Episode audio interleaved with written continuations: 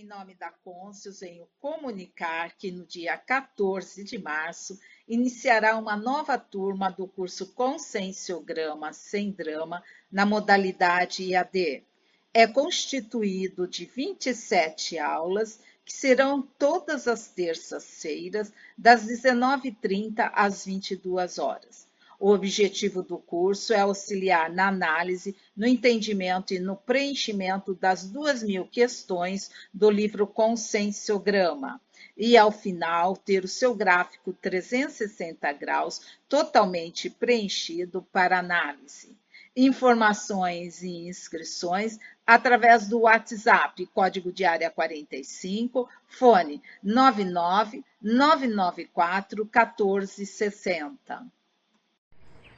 Olá, eu sou Marcelo Silva e eu estou aqui para convidá-los a participar do curso Ectoplasmia Projetiva paracirúrgica interassistencial. Esse é um curso muito prático, onde eu vou apresentar a técnica que eu utilizo para desenvolver e promover a ectoplasmia, a liberação do ectoplasma, e a partir dessa exposição da técnica, nós vamos começar a trabalhar essa técnica de diferentes maneiras. Por exemplo, vamos fazer a instalação de um campo ectoplásmico, cada aluno vai aplicar a técnica e instalar esse campo ectoplásmico para que os colegas possam medir, sentir, sensoriar, parasensoriar. Depois nós vamos fazer uma técnica aplicando entre as diversas técnicas, a instalação desse campo ectoplásmico, mas para ajudar o colega a ter uma projeção consciente. Então, cada pessoa vai estar no colchonete com um instalador de campo individual para promover um campo ectoplásmico projetivo. Esse é um curso que eu estou ministrando pela Ectolab, é um curso que não tem pré-requisito e todos vocês serão muito bem-vindos para participar desse grande experimento interassistencial. O curso a Enciclosapiens oferece a você que quer escrever um verbete para a Enciclopédia da Conscienciologia o programa Verbetografia. Este programa vai auxiliar na escrita do verbete, no entendimento do conforto verbetográfico, da lógica na construção da chapa verbetográfica e na inserção da sua pesquisa em forma de verbete da Enciclopédia da Conscienciologia.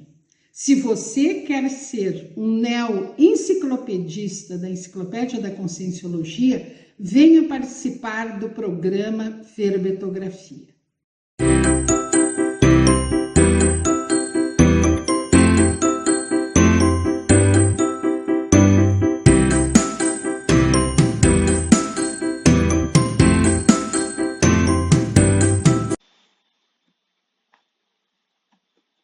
Olá, em nome da Cônsul, venho comunicar que no dia 14 de março iniciará uma nova turma do curso Conscienciograma Sem Drama na modalidade IAD. É constituído de 27 aulas que serão todas as terças-feiras, das 19h30 às 22 horas. O objetivo do curso é auxiliar na análise, no entendimento e no preenchimento das duas mil questões do livro Conscienciograma. E, ao final, ter o seu gráfico 360 graus totalmente preenchido para análise. Informações e inscrições através do WhatsApp, código de área 45, fone 99 994 1460. Olá, eu sou Marcelo Silva e eu estou aqui para convidá-los a participar do curso Ectoplasmia Projetiva paracirúrgica interassistencial. Esse é um curso muito prático, onde eu vou apresentar a técnica que eu utilizo para desenvolver e promover a ectoplasmia, a liberação do ectoplasma, e a partir dessa exposição da técnica, nós vamos começar a trabalhar essa técnica de diferentes maneiras. Por exemplo, vamos fazer a instalação de um campo ectoplásmico, cada aluno vai aplicar a técnica e instalar esse campo ectoplásmico para que os colegas possam medir, sentir, sensoriar, parasensoriar. Depois nós vamos fazer uma técnica aplicando entre as diversas técnicas, a instalação desse campo ectoplásmico, mas para ajudar o colega a ter uma projeção consciente. Então, cada pessoa vai estar no colchonete com um instalador de campo individual para promover um campo ectoplásmico projetivo. Esse é um curso que eu estou ministrando pela Ectolab, é um curso que não tem pré-requisito e todos vocês serão muito bem-vindos para participar desse grande experimento interassistencial.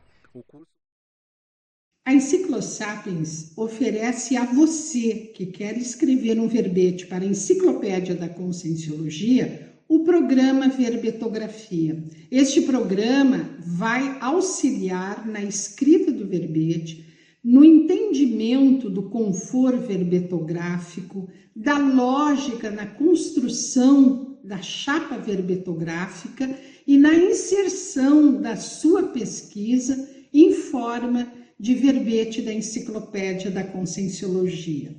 Se você quer ser um neo-enciclopedista da Enciclopédia da Conscienciologia, venha participar do programa Verbetografia.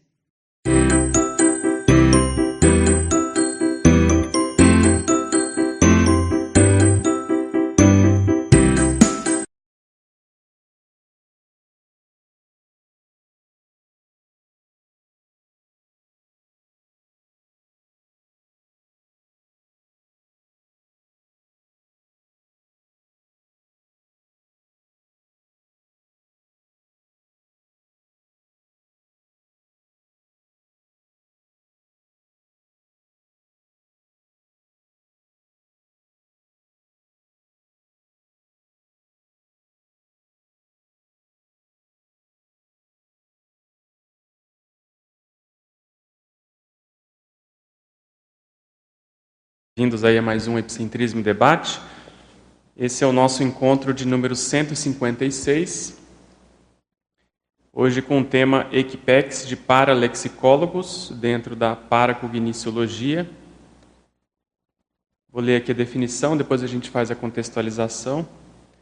A Equipex de paralexicólogos é o conjunto entrosado de consciências amparadoras intelectuais especializadas nos estudos teóricos e aplicações práticas da unidade básica de manifestação linguística, que é a palavra, o vocábulo, a lexicopensenidade, em função do acúmulo serexológico de diferentes retroexperiências no holopensene da conformática, lexicologia, visando ampliar e qualificar a elaboração pensênica, neurolexicologia, intraconscienciologia e o esclarecimento das consciências em geral, aí dentro da interassistenciologia e da TARES, né?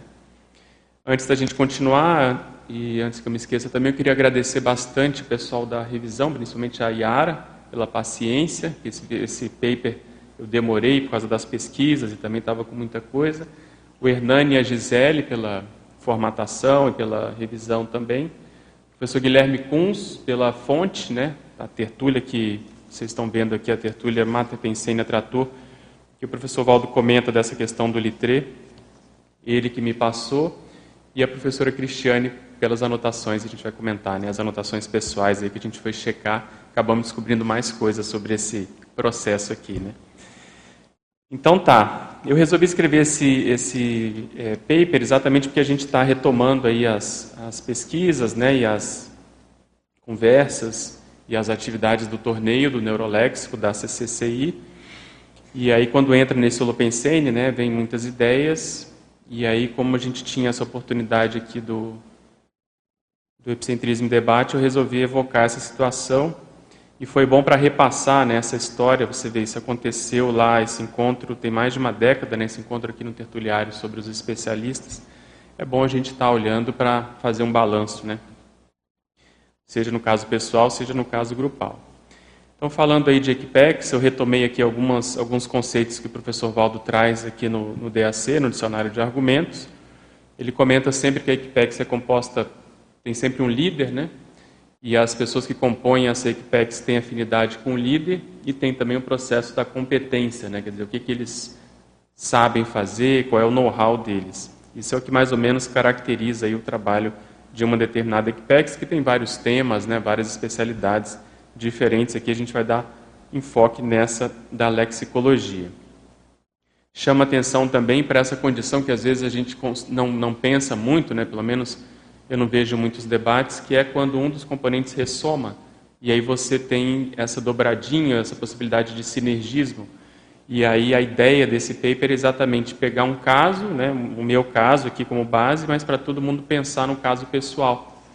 E enquanto eu estava escrevendo, eu, eu tive essa, essa ideia que eu escrevi aí mais para frente de um, como se fosse um indicador proexológico que a gente pode utilizar, que é fazer essa comparação entre o nível de identificação de uma provável, possível Equipex que a gente participou e as nossas GESCONs naquela área, né? Quer dizer, isso pode ser um dos indicadores aí do, do complexo. Essa contextualização estava maior, mas eu tive que cortar por causa do, do tamanho aqui do, do paper. Eu tinha comentado aqui antes que na avaliação de Equipex a gente pode se colocar em três posições não excludentes entre si. Quer dizer, a gente pode, em geral, figurar na condição de assistido, quer dizer, quem, foi, quem foram as consex que nos, né, nos resgataram, que deram aquele primeiro banho de loja, que fizeram aquela assistência, que muitas vezes nos caminharam, nos encaminharam para uma Comunex melhorzinha. Quem são essas pessoas? Elas têm um padrão, elas têm uma especialidade. Depois a gente pode ter figurado numa condição de Equipex propriamente dita, quer dizer, um componente da Equipex, se a nossa intermissão permitiu isso, se a gente estava né, mais lustro, se teve tempo para poder fazer esse tipo de trabalho. E numa terceira função, acho que mais rara no nosso caso, aí, dos intermissivistas, mas que eventualmente possa ter acontecido, a condição de própria liderança equipexológica. Né? Então, dependendo do timing da intermissão, a gente pode ter participado até das três condições. Né? E aí eu cito também que quando aqui na nossa manifestação proexológica, a gente vai desenvolvendo diferentes funções e diferentes habilidades e diferentes especialidades também. A gente não tem só uma, né? Nós temos várias, mas só que tem uma que é mais profunda, é essa que, em geral, nos conecta mais essa, essa Equipex, que tem uma raiz maior.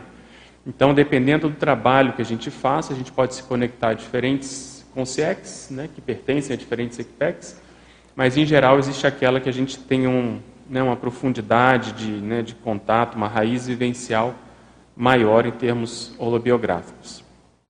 E aí na casuística eu começo lembrando, né, não sei se todo mundo se lembra, muitos estavam aqui, participaram dessa reunião, está comentado aqui no DAC, nessa página 663, quando, por uma demanda do, do, do magíster, né, dessa Consciex, o professor Valdo resolveu, assim, um, um pouco em cima da hora, foram poucos dias, chamar toda a comunidade para né, o, o tertuliário que lotou naquela época, ficou bem, bem cheio, com o objetivo de identificar essas, os, os, especialistas da CCCI, quem era exemplo de alguma coisa, né, e a listagem está tá publicada aqui.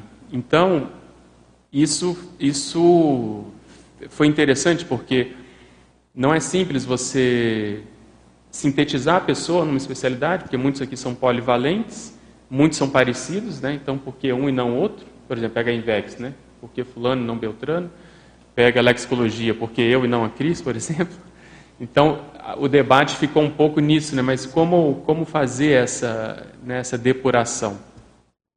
E aí foi interessante, o professor Valdo sugeriu alguns, né, e, e, as pessoas sugeriram outros, teve, teve debate, as pessoas lembraram, não, fulano não pode ficar de fora por causa da contribuição, do tempo de, de voluntariado, enfim. Foi bem interessante e, ao mesmo tempo, é uma técnica estigmatizante, né? Porque você fica ali como se fosse uma tatuagem que é colocada na pessoa e você tem que responder por aquilo. E se a gente comparar hoje em dia e fizer um balanço grupocármico, muitos clefaram, né? Muitos já não, não conseguem responder para aquela especialidade em função da vida, em função de outras prioridades. Então a gente não sabe o alcance que isso vai ter na, na própria intermissão. Então eu gosto e costumo, né, e procuro dentro da loucura e do dia a dia parar e analisar isso para fazer todos nós pensarmos nesses balanços intra-existenciais, né? Quer dizer, já se passaram mais de 10 anos, e aí, por exemplo, nessa especialidade, apesar de eu ter raspado aqui, né, a unha na parede para ver o que, que eu já fiz em termos de lexicologia, ainda é muito pouco, né? Então você vê, eu estava me dedicando, estou me dedicando mais a serexologia e outras áreas, mas essa é uma área que a Cristiane puxa minha orelha toda hora, né? Que eu preciso render mais. Então veja, esse tipo de reflexão que eu queria suscitar aqui em todos nós. E aí depois disso, nesse dia aí do, do debate, né, a lexicologia apareceu, na época eu já estava com cerca de 30 verbetes, eu e a Adriana a gente estava já despontando nessa condição. Então, lexicologia tinha sua razão de ser, mas obviamente era muito em função do, do caso do Litre, que estava recente, né, as pessoas sabiam. e o professor Valdo também achou melhor essa especialidade. Então eu fui parar, pensar e aí lembrei desse momento marcante aqui de maio de 2010 e aqui eu tive que resumir bastante, mas a coisa foi mais, vamos dizer assim, complexa, vou chamar, porque quando eu vi essa propaganda desse dicionário novo, eu nunca tinha ouvido falar no Sacone, também não era muito conhecido, né? E eu dei uma, uma pedalada, assim, que eu falei, putz, vou comprar, né?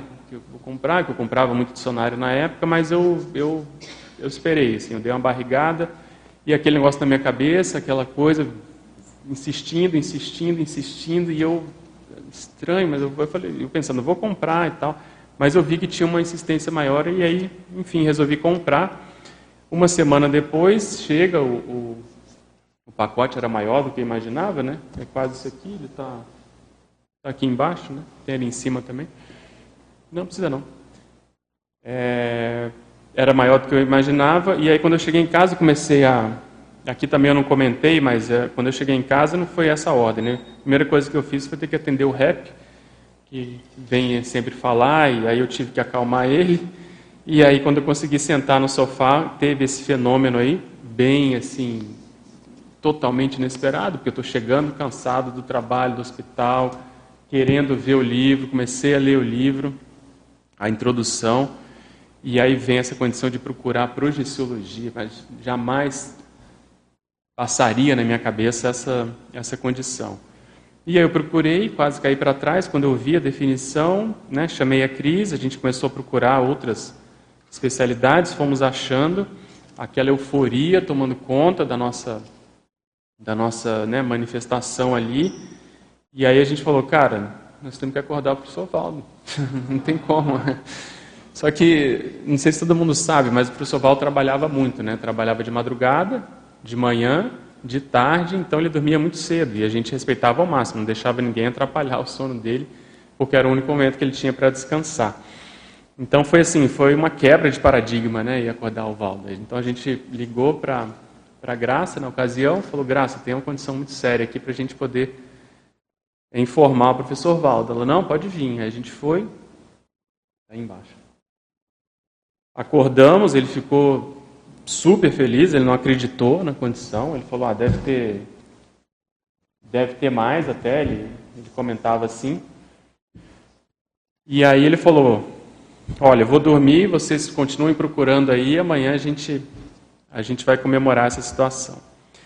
E aí de manhã eu encontrei ele na, na recepção, já estava bem feliz, estava atrás da Lourdes para contar né, a, a, a, novidade, e nós saímos pelo CAEC falando com todo mundo. E ele estava muito empolgado, era muito engraçado, porque a gente veio aqui para trás para a reunião do, do CAE, né, invadimos a reunião do comitê gestor, e ele entrou cantando fom, fom, fom, fom, fom, fom. Atenção, Pedro tem uma notícia, não sei o quê, todo feliz. Aí a gente deu a notícia, o pessoal também se animou, bateu palma. O Leonardo, na época, era o secretário-geral, mandou fazer aquele suporte ali para ficar na, na, entrada do tertuliário, enfim. Foi uma, né, um momento assim muito bacana porque foi um reconhecimento né, do, do trabalho dele, ele mesmo comenta isso na, na tertúlia. Esses 29 anos aí ele conta a partir do Projeções da Consciência, que ele né, começou a falar em conscienciologia você ter registrado para uma pessoa que não tem nada que ver com a comunidade, né, os neologismos e, e, não distorcendo, né, falando que é um ramo da conscienciologia, falando que é neologismo, dando os tipos de fenômeno como deu aqui, falando em pensionologia, enfim, falando nesses é, nesses neologismos, nesses, nessas neoverpons, aquilo realmente foi foi o máximo.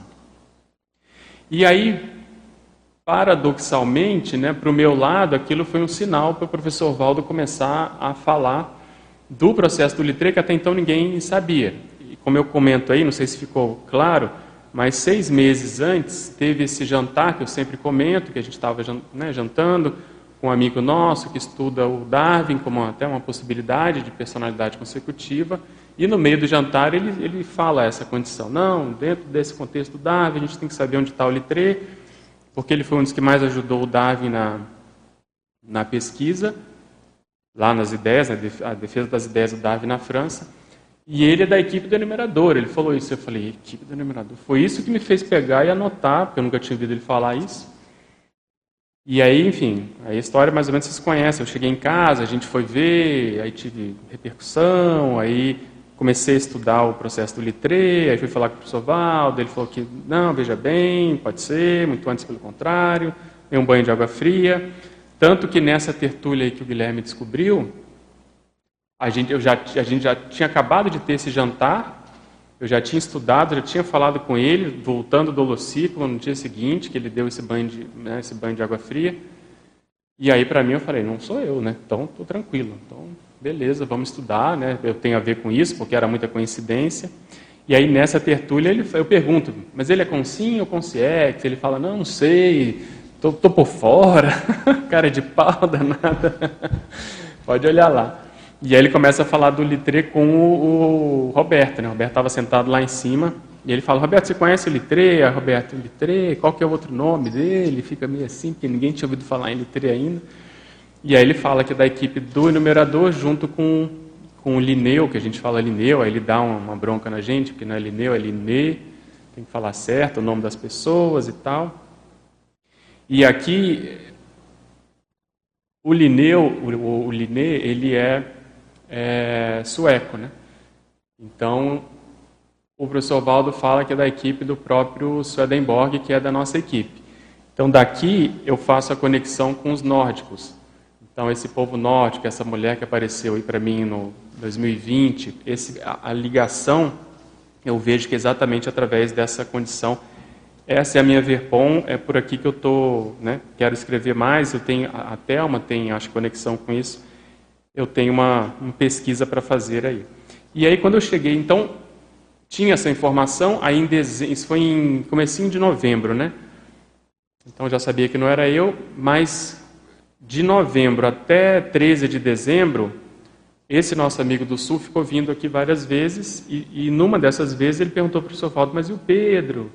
quem que ele é nessa história toda e tal, porque a gente tem muita afinidade. Aí o professor Valdo foi e falou, não, ele sabe quem ele é, ele está estudando francês aí, que ele sabe que é ele. Tipo assim, falou assim, aí eu, lá na Nobel, né? Lembra que estava tendo lançamento de livro lá do nosso pessoal, e aí eu puxei a Cris no campo, né, quando a gente estava indo embora, eu falei, Cris, eu acho que ele acabou de confirmar que eu, que eu sou o cara, mas, tipo... E ainda falou umas coisas minhas da Inglaterra que para mim foram até mais importantes. É, aí, então ficou nisso. Aí quando foi em dezembro, teve a prova de conscienciologia, a gente foi levar uma caixa de livros para o professor Walter, que tinha chegado aqui na, na portaria. E aí tinha saído, acho que a nota da prova, eu tinha ido bem na, na prova, era um domingo, e era meu aniversário, e aí a Cris foi e deu um, um checkmate nele. Falou, Val, para de confusão aí, é ou não é? Vamos resolver essa parada. E aí ele começou a rir, falou, não, o problema é dele, ele tem que ver aí a questão do poliglotismo e tal. Aí ele foi falando de um jeito que deu a entender que era, mas que o problema era meu.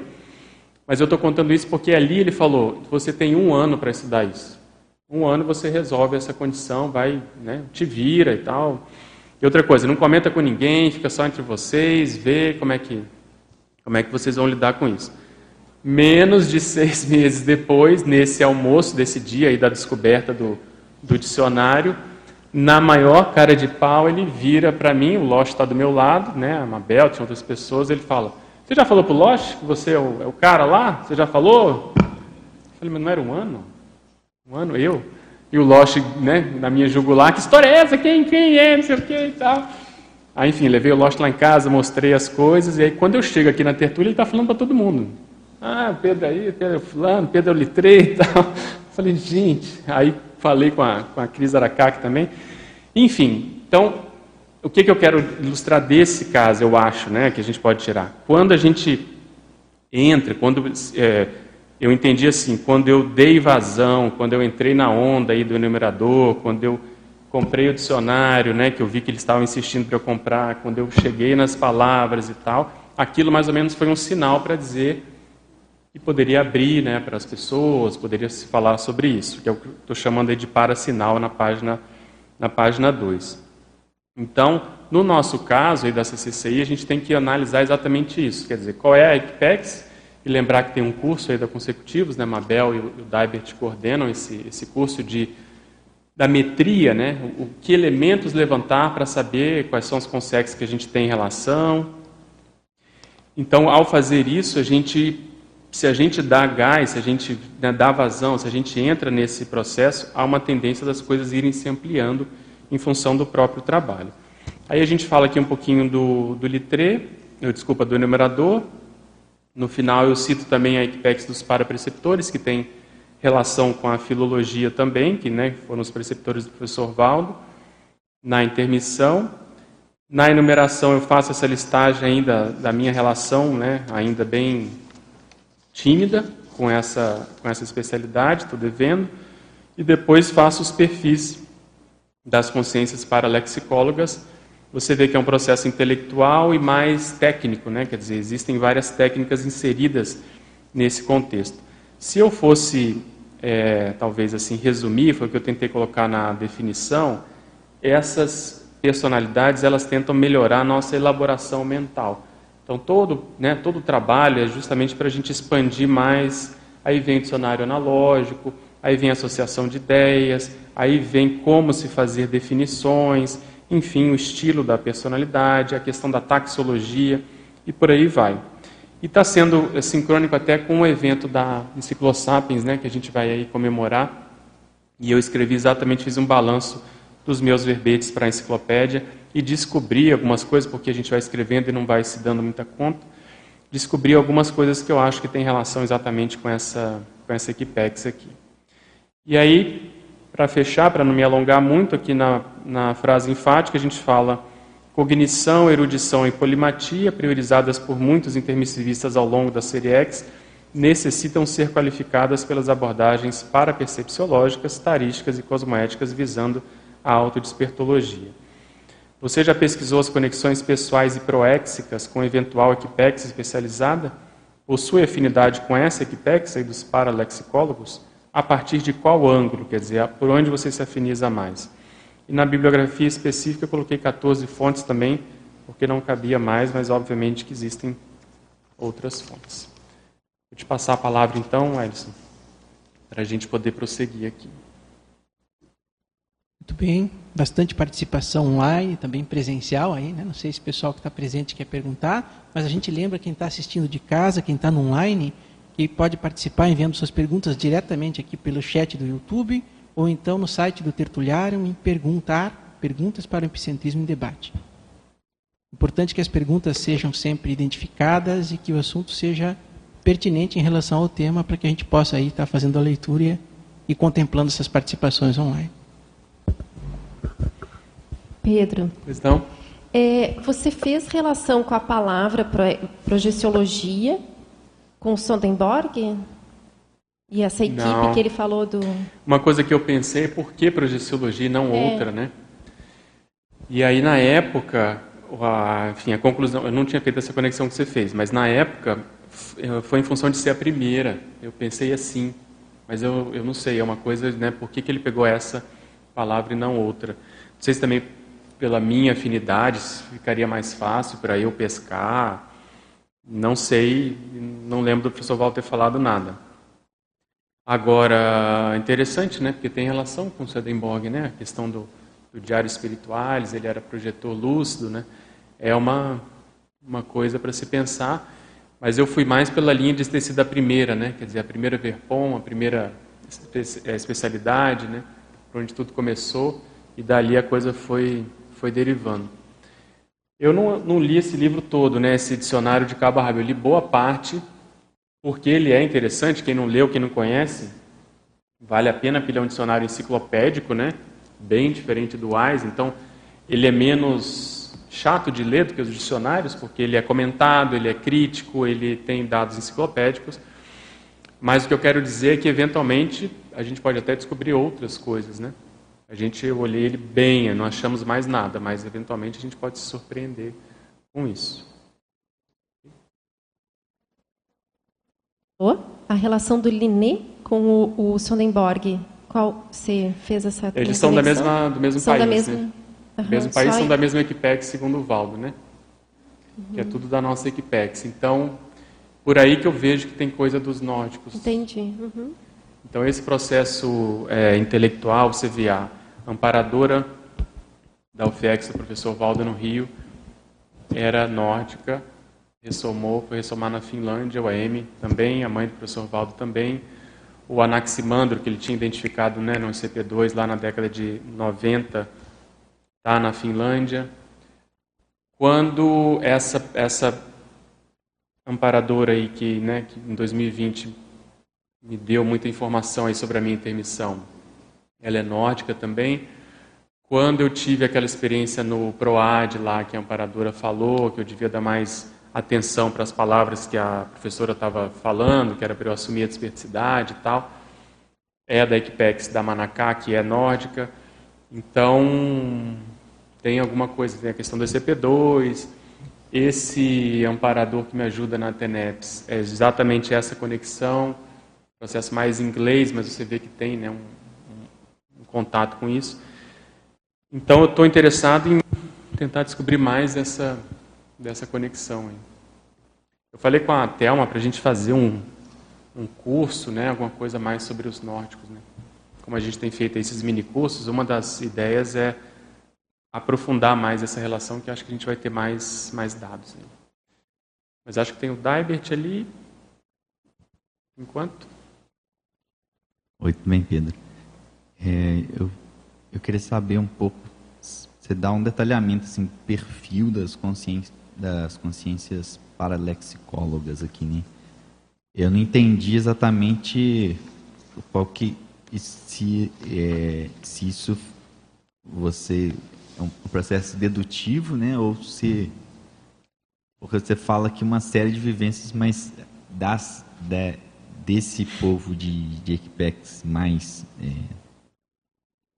você detalha aqui, né? Uhum. Dá, um, dá um passo, né? É, eu queria entender um pouquinho melhor isso.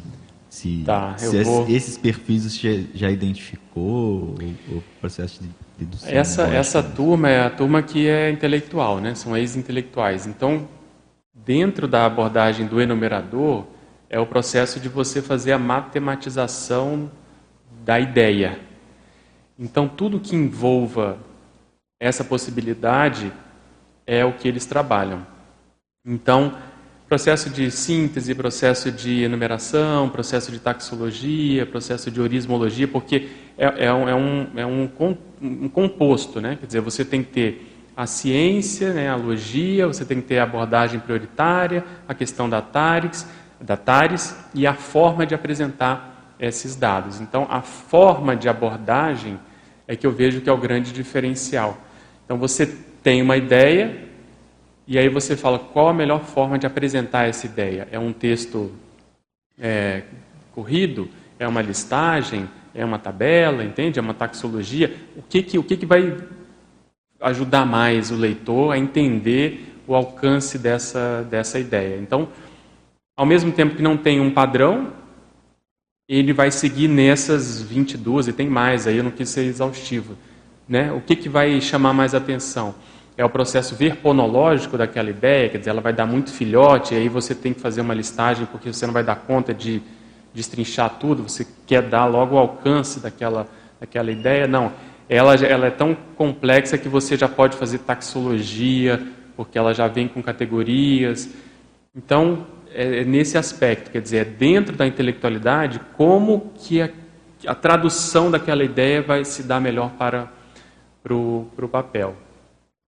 Então é nesse sentido. Agora, como é que a gente faz isso? Se a gente não tem é, experiência, bagagem, know-how de muita escrita, de muita, de queimar a mufa, a gente não vê muito esse alcance. A gente não, não entende muito.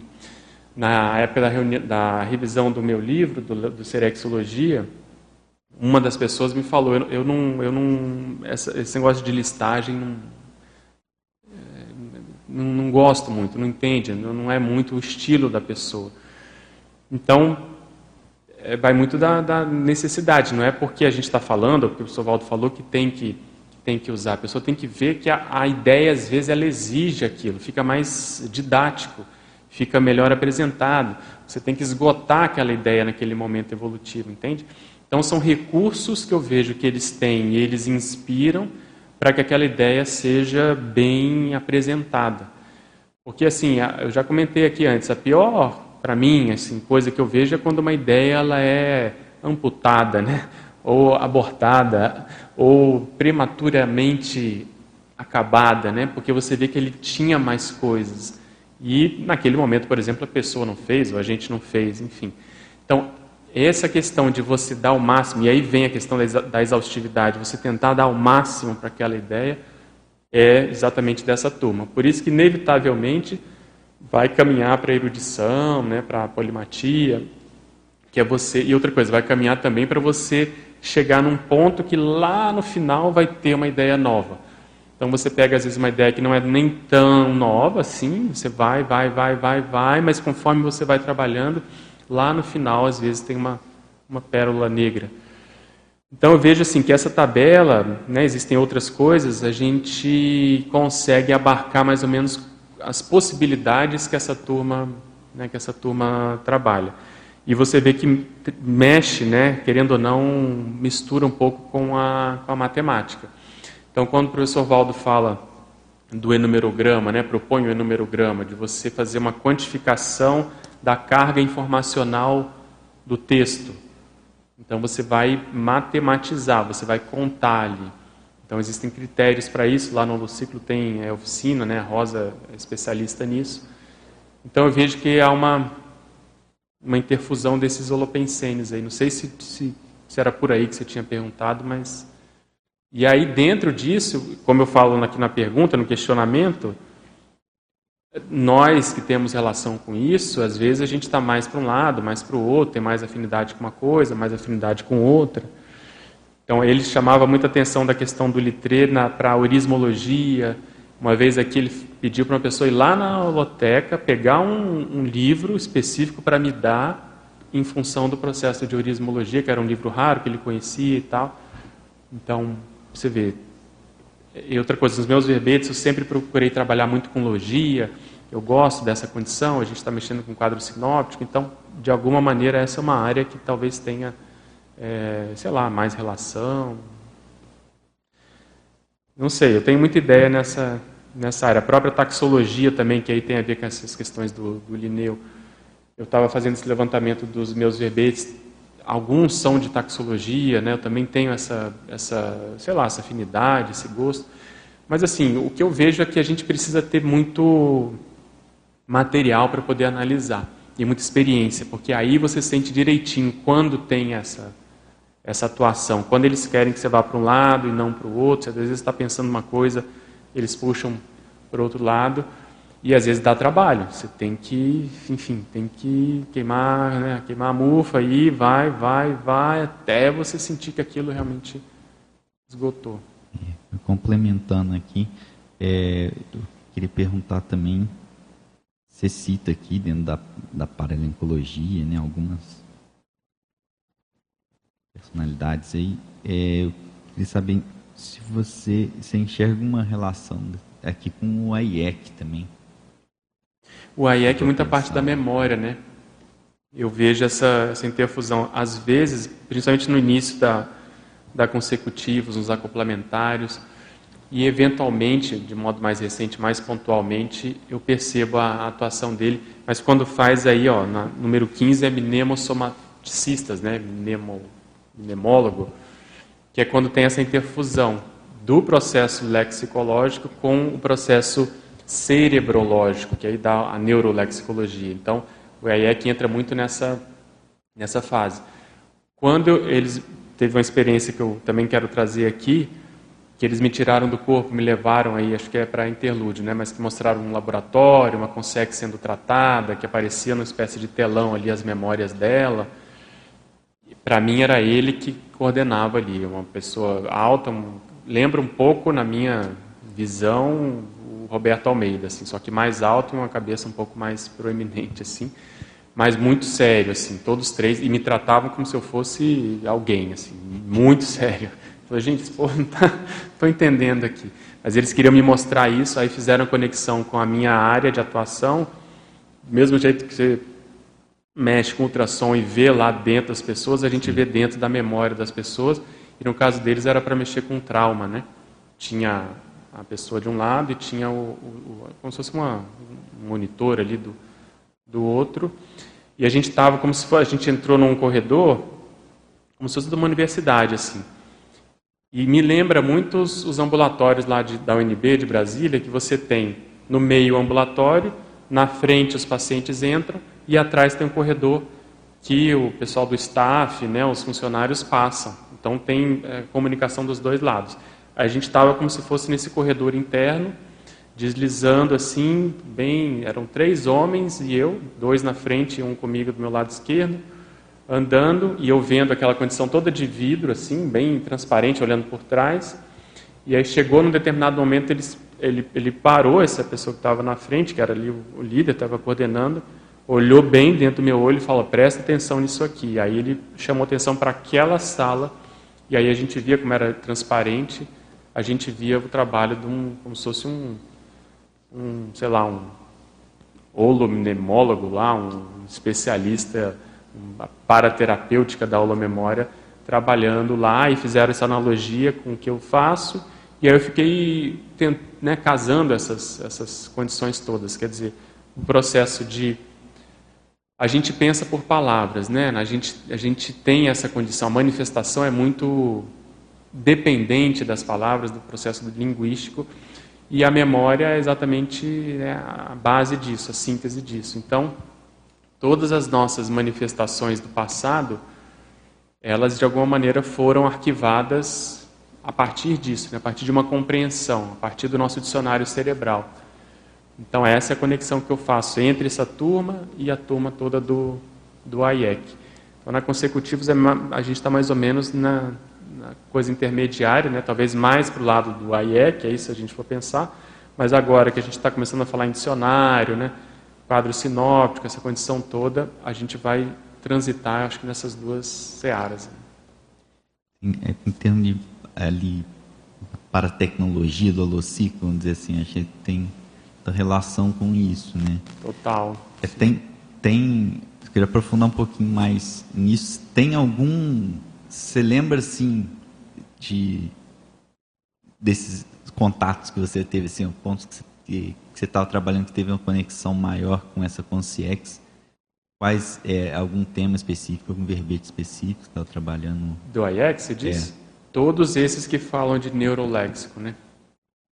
Tesauro cerebral, cosmovisão verponológica, é, essa cosmovisão verponológica foi o que me gerou aquela experiência que eu já trouxe aqui também lá no, em Saquarema, uhum. que aí para mim era coisa de evoluciólogo mesmo, quer dizer, você começa a mexer num, num, tema que você já mexeu muito no passado, só que eu não estou nem sabendo disso, eu estava entrando nessa, nessa área aí por instinto, não tinha lucidez nenhuma porque eu gostava e tal. Então escrevi alguns verbetes sobre Verpon, e esse Cosmovisão Verponológico deu um trabalho, acho que tem uma listagem de 100, não sei, tem uma, tem uma fiz uma pesquisa grande na enciclopédia para fazer a listagem. E dentro disso, eu sempre pensei na questão do generalismo, né? o especialismo, como é que é isso, essa condição toda. O, o Litré já era muito generalista, né? eu sempre não gostava do especialismo, mas a gente é inevitavelmente especialista algum, em algum nível. Enfim, essa condição meio paradoxal e aí, lá na experiência, o que é assim a mensagem para mim é que quando você começa a entrar aqui na conscienciologia, numa área que tem uma raiz que você trabalhou muito no passado, e aí no caso a raiz era essa taxologia do conhecimento, a árvore do conhecimento, aquela condição toda, isso ajuda eles a trazerem as pessoas que de alguma maneira têm relação. Aí quando a gente estava lá em Saquarema, né, o Guilherme estava lá, e teve a, a possibilidade daquele grupo, de alguma maneira, ter uma afinidade maior, a média ter uma afinidade maior com esse mesmo Holopensene, aí eles deitaram e rolaram. Quer dizer, aí trouxeram gente que tem muito a ver com, com esse Holopensene, mas que estava mal, gente cabeça, líder, gente até que tem nome na história, mas que estava tudo entregue às baratas. Então, aquela sensação de ver esse povo chegando ali, meio que desmilinguido, tudo meio que babando, assim, meio alterado, e aquela sensação de, de amor, daquela consciência para com eles, ao mesmo tempo você entrava nisso e via a condição deles, enfim. Então, em resumo, quando eu entro nessa situação, por exemplo, tradução, né? Eu, aquele verbete multitraduciologia também, é, é, é, vai dar alguma coisa. Eu sei que vai dar muita repercussão, eu sei que vai dar muita é, evocação. Então, essa área é uma área. Eu até já pensei em escrever isso como se fosse uma técnica, né? Quer dizer, você identificar uma área que você sabe que tem. Não pode forçar a barra, você tem que ter deixar a experiência acontecer, escreve, escreve sobre várias coisas, aí você vai ver, não, nessa área aqui eu acho que eu tenho um pilotismo, né, um, uma coisa um pouco mais profunda. E aí depois você faz de caso pensado, visando, obviamente, né, a TARES, o, o trabalho ali que está acontecendo. É uma prospecção pela né, imersão temática que aí dali você vai fazer uma polarização pensada Exatamente. naquele pensinho. É, e deixar os fatos, porque a nossa tendência é direcionar. Então, né, porque a gente já, já sabe, já conhece, mas o ideal é ter tábula rasa, escrever bastante sobre as áreas que interessa e aí começar a anotar né, as repercussões. Por exemplo, foi nesse nesse tema que teve aquela aquele a gente deu um curso para a Simvex, né? dicionários cerebrais e desassédio, alguma coisa assim. Ali também muita experiência, teve aquele ataque paraterapêutico, teve muita é, repercussão. Então, eu acho que tem essa, essa conexão. Eu não sei se junta a, vamos dizer assim, você tem uma, uma, uma forma ali, então você, não sei se fica mais forte, ou mais até uma autodefesa maior, e eles podem usar isso para fazer mais assistência, enfim, eu estou elucubrando aqui. Pedro, é, com relação a essa turma que você deu uma, deu uma palhinha aí, questão do pessoal aí que está ainda, que a gente pode chamar de mal parados, né? Bem perdidos e tal, quer dizer, gente boa de cabeça. O que é que se atribui, é, o que mais, vamos dizer assim, tem atrapalhado essa turma, essa turma boa que deveria estar já nessa questão lexical e outras coisas mais você diz das né, que eu estava. É, né? claro, né? o pessoal é que tudo é, uma, parte, a maior parte está em, em, condição de COSEX mesmo, né? Sim. É, eu acho que é, o, é um pouco onde a gente estava também, um pouco antes, né? E... Então eu vejo que dependendo da assim da das vulnerabilidades da uhum. consciência, ela acaba entrando em áreas e ela e ela e ela ela se perde. Muitos ali foram o processo da religião. Quer dizer, entraram muito uhum. na religião, aquele processo de fé, de achar que estava é, certo, entraram em questão de uhum. inquisição, e aí pisaram na jaca. Aquele radicalismo, né? Exatamente. Outros, né, nosso grupo tem muito isso, a questão da monarquia, quer dizer, a pessoa vinha bem, aí a questão do poder, monarquia e tal, caiu de quatro. A questão, vamos supor, da promiscuidade, a pessoa vai, entra e vai e aprofunda naquilo, fica né, enrolada. Então, dentro desse nosso grupo, tem, dependendo da área, né, nós nos, é, vamos dizer assim, enrolamos em diferentes holopensenes. Eu estou até lembrando daquele, daquela pensada que o professor Valdo comenta, né, que na CCCI muitos já podiam ser despertos lá no Império Romano, né, naquela época.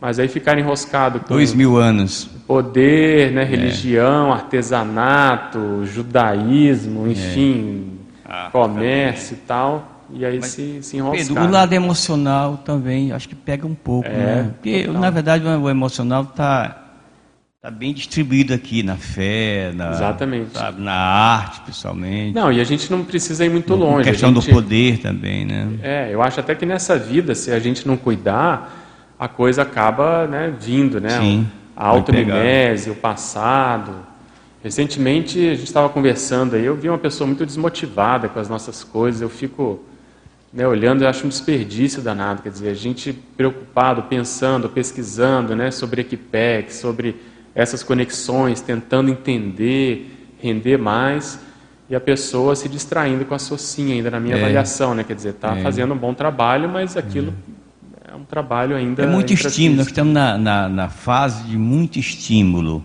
então uhum. você, exato, exato. daqui para o centro, você passa por vários estímulos, né? Não, e aí a, a, gente vai saindo, se deixar, a pessoa vai saindo Sim, do Holopensene, vai, vai vendo graça vai. em outras coisas, volta é, né, a fazer coisas. o estímulo ele é feito para puxar a pessoa. Exatamente. É, e, aí, dependendo um se ela não tem uma, embarca. uma motivação, né? É. Eu sempre falo, processo intelectual, processo parapsíquico, tem, é. que, tem que gerar isso para a gente é. continuar caminhando. Senão há, há, uma tendência, outra coisa, a idade também, né? Nós vamos envelhecendo, é, a pessoa vai ficando né, Nem fale menos, nisso. menos vigor, e aí ela vai cedendo aquela, aquela pressão. Eu acho isso né, o fim Não, da picada, mas enfim, a gente tem que se unir que, contra isso. Né? É, e tem Porque, pessoas que que utilizam a questão da idade para poder, não, eu não vou mais nisso não, porque eu já estou em isso. Quer dizer, eu tenho o direito de ter Exatamente. isso. Direito nós temos, não tenho direito nenhum. Exatamente. Não, já tinha deveres. Eu já sou isso, já fiz é, aquilo, fiz já isso, sei fiz, o que lá. Já fiz tanto, sei aonde, é, agora não quero mais não, já contribuí com isso. Com... Besteira, você é tolice. Tem Todo momento é o momento certo de você adentrar. O problema, Antônio, ideias. eu vejo que assim a gente fala muito, né? O professor Valdo falava muito do encontro com o evoluciólogo, né? Quer dizer, lá nós vamos chegar e vamos mostrar, né, o serviço e vamos ver o que que deu. Mas veja, o problema, eu acho que não é não nem tanto, não só com o evoluciólogo. O problema é com a turma que está logo abaixo dele, que foi quem a gente é. interagiu mais na intermissão e que tem mais a ver com o nosso trabalho uhum. que mais nos ajudou, que ficou ombro a ombro. Então você vai chegar lá e você vai às vezes falar, puxa, mas eu não fiz aqui porque eu estava. Questão da omissão, né? É, estava na questão intrafísica, estava é, lá. A omissão é muito então, forte. Vai ficar chato para a própria, a própria pessoa, para claro. o intermissivista. Né? É. Ok, obrigado. Pois não. Professor Pedro, eu fiquei pensando na questão de como fazer para a gente ampliar o nosso dicionário cerebral é, para desenvolver esse processo até de associação de ideias. Porque às vezes a gente pensa, você sabe o que você quer falar, você tem a ideia, você tem a construção, mas você não consegue de fato ah, trabalhar aquilo de uma maneira mais retilínea, uhum. né? colocar no papel, ou até às vezes fica até mais fácil colocar no papel, mas às vezes a manifestação ela fica um pouco mais difícil. O que, que você sugere? É, não tem muita saída, é o que você está fazendo também, está escrevendo, né? Acho que a, a, o segredo é escrever, porque ali aparece a, nosso, a nossa pensenidade. Então, eu sempre brinco, né? Normalmente se fala que a pessoa precisa ler muito para escrever, né? Eu falo que depois de um tempo, é, tem que inverter isso. Precisa escrever muito para depois ler com qualidade, porque você vai dar mais valor para a leitura. Então, eu não vejo muita saída. É ler, né, dar aula, escrever e gostar desse processo, né, gostar das palavras. Não é todo mundo que escreve que tem interesse. Então, nesses aí, sei lá, mais de 30 anos que a gente está voluntariando, a gente vê quem gosta quem não gosta. Então, tem pessoas que já me falaram: não, eu tenho que escrever, vamos escrever. Então, a pessoa escreve e quer acabar aquilo logo para já estar tá pronto e, e entregar, porque ela tem mais coisa a fazer. E tem outros que curtem um pouco mais, quer dizer, escolhem a palavra, faz mais de uma revisão, vê né, a questão da forma, da apresentação. Então, essa, esse esmero um pouco maior de tentar dar ao texto uma cara um pouco mais elaborada, ajuda no processo do, do, do, dicionário cerebral, porque você tem que encontrar sinônimos, né, expressões, a questão da gramática, você precisa vencer lacunas da nossa formação e isso dá trabalho, né? Hoje em dia, com informática, com internet, ninguém mais quer saber disso, né? De ir para o dicionário, de ir para a gramática, de perguntar, de ser receptível às revisões que são feitas, né? Que para mim é um vale ouro essa condição. Então eu vejo por aí, tem que ter um pouco essa, essa, esse gostar de entender, sabe, do, do, do processo da. Tá. E por exemplo, assim, quando você vai fazer uma leitura, o que que eu, professor, pela tua experiência, né? O ideal é você pegar o livro, ler do início ao final, ou você lê aos poucos, ou a gente pode trabalhar naquela. Depende do livro, né? Até o professor Valdo falava isso muito. Depende do livro. Tem livros que vale a pena você, entre aspas, perder tempo ou se dedicar e ir de cabo a rabo. Tem outros que é muito mais uma pesquisa, quer dizer, você vai direto ao que te interessa. Então, por exemplo, vou dar um exemplo aqui. Não vou falar qual é o livro para não, não, não estimular, mas assim, o meu irmão essa semana passada falou: acho que você vai gostar desse romance aqui porque ele é muito bem escrito. E aí eu comprei, estou lendo lá, você lê em dois segundos, é bem, assim, um best-seller, eu acho, Também por causa da história, tem um certo apego eh, emocional, mas a moça escreve muito bem. O modo dela escrever, a questão do romance, de traduzir aquele pensamento dos personagens, aquela situação, aquele contexto e as expressões que ela usa, é fora de série. Só que você vê, é, é um romance, quer dizer, é uma coisa, até certo ponto, como é que eu vou dizer assim? É, eu acho um desperdício também, é fora de série. E eu vejo as expressões que ela usa. Mas não chega a ser um processo erudito, por exemplo. É mais o modo de fazer aquele jogo de palavras para dar ali o realismo para os personagens. Então eu vejo olhando não mais só o enredo, mas como é que ela concatena ali as ideias. Tem outros que é mais pelo processo erudito. Então você vai ler. Eu gosto muito do Humberto Eco em função de ser difícil, dependendo da área que ele escreve, é difícil, e as expressões, e aí tem a questão da tradução. Então você vai, eu vou mais para pegar palavras, expressões que eu às vezes não, não conheço, e assim vai. E dentro desses extremos, tem aqueles livros de informação mesmo, né, que a gente vai lendo por processo de informação. Estou lendo um agora sobre memória, a questão da memória medieval, e aí você junta uma coisa, a, fome com a vontade de comer, quer dizer, uma coisa que eu gosto e preciso, e a moça é acadêmica lá, então tem muito processo erudito, tem as expressões em latim interessantes. Então, assim, tem que dançar conforme, conforme a música. Eu, em geral, leio mais de uma coisa ao mesmo tempo, é meu, meu jeito, meu estilo. Tem coisas que é para pesquisa, tem coisas que é para informação, tem coisas que, sabe, que é só para fazer higiene mental, assim, para cortar completamente a conexão. Então essa diversificação também, porque às vezes a gente fica só muito na nossa área. Não, isso aí é ruim. É questão do atacadismo. Quer dizer, eu procuro ler coisas, você vê, estou lendo um romance aí, bem... A primeira, vou dar só uma, uma... A primeira palavra que abre o romance é puta. E o romance é a história de uma, de uma prostituta, né? Então você vê, há uma certa apelação nesse sentido. Mas é um processo da linguagem. A coloca, a, né, o coloquialismo também faz parte da nossa, da nossa pesquisa. Então, eu leio de, de tudo sobre, nesse sentido. Não tem, não tem tempo ruim. Assim. O, duro é que não tem tempo, então a gente tem que jogar conforme o tempo. Né?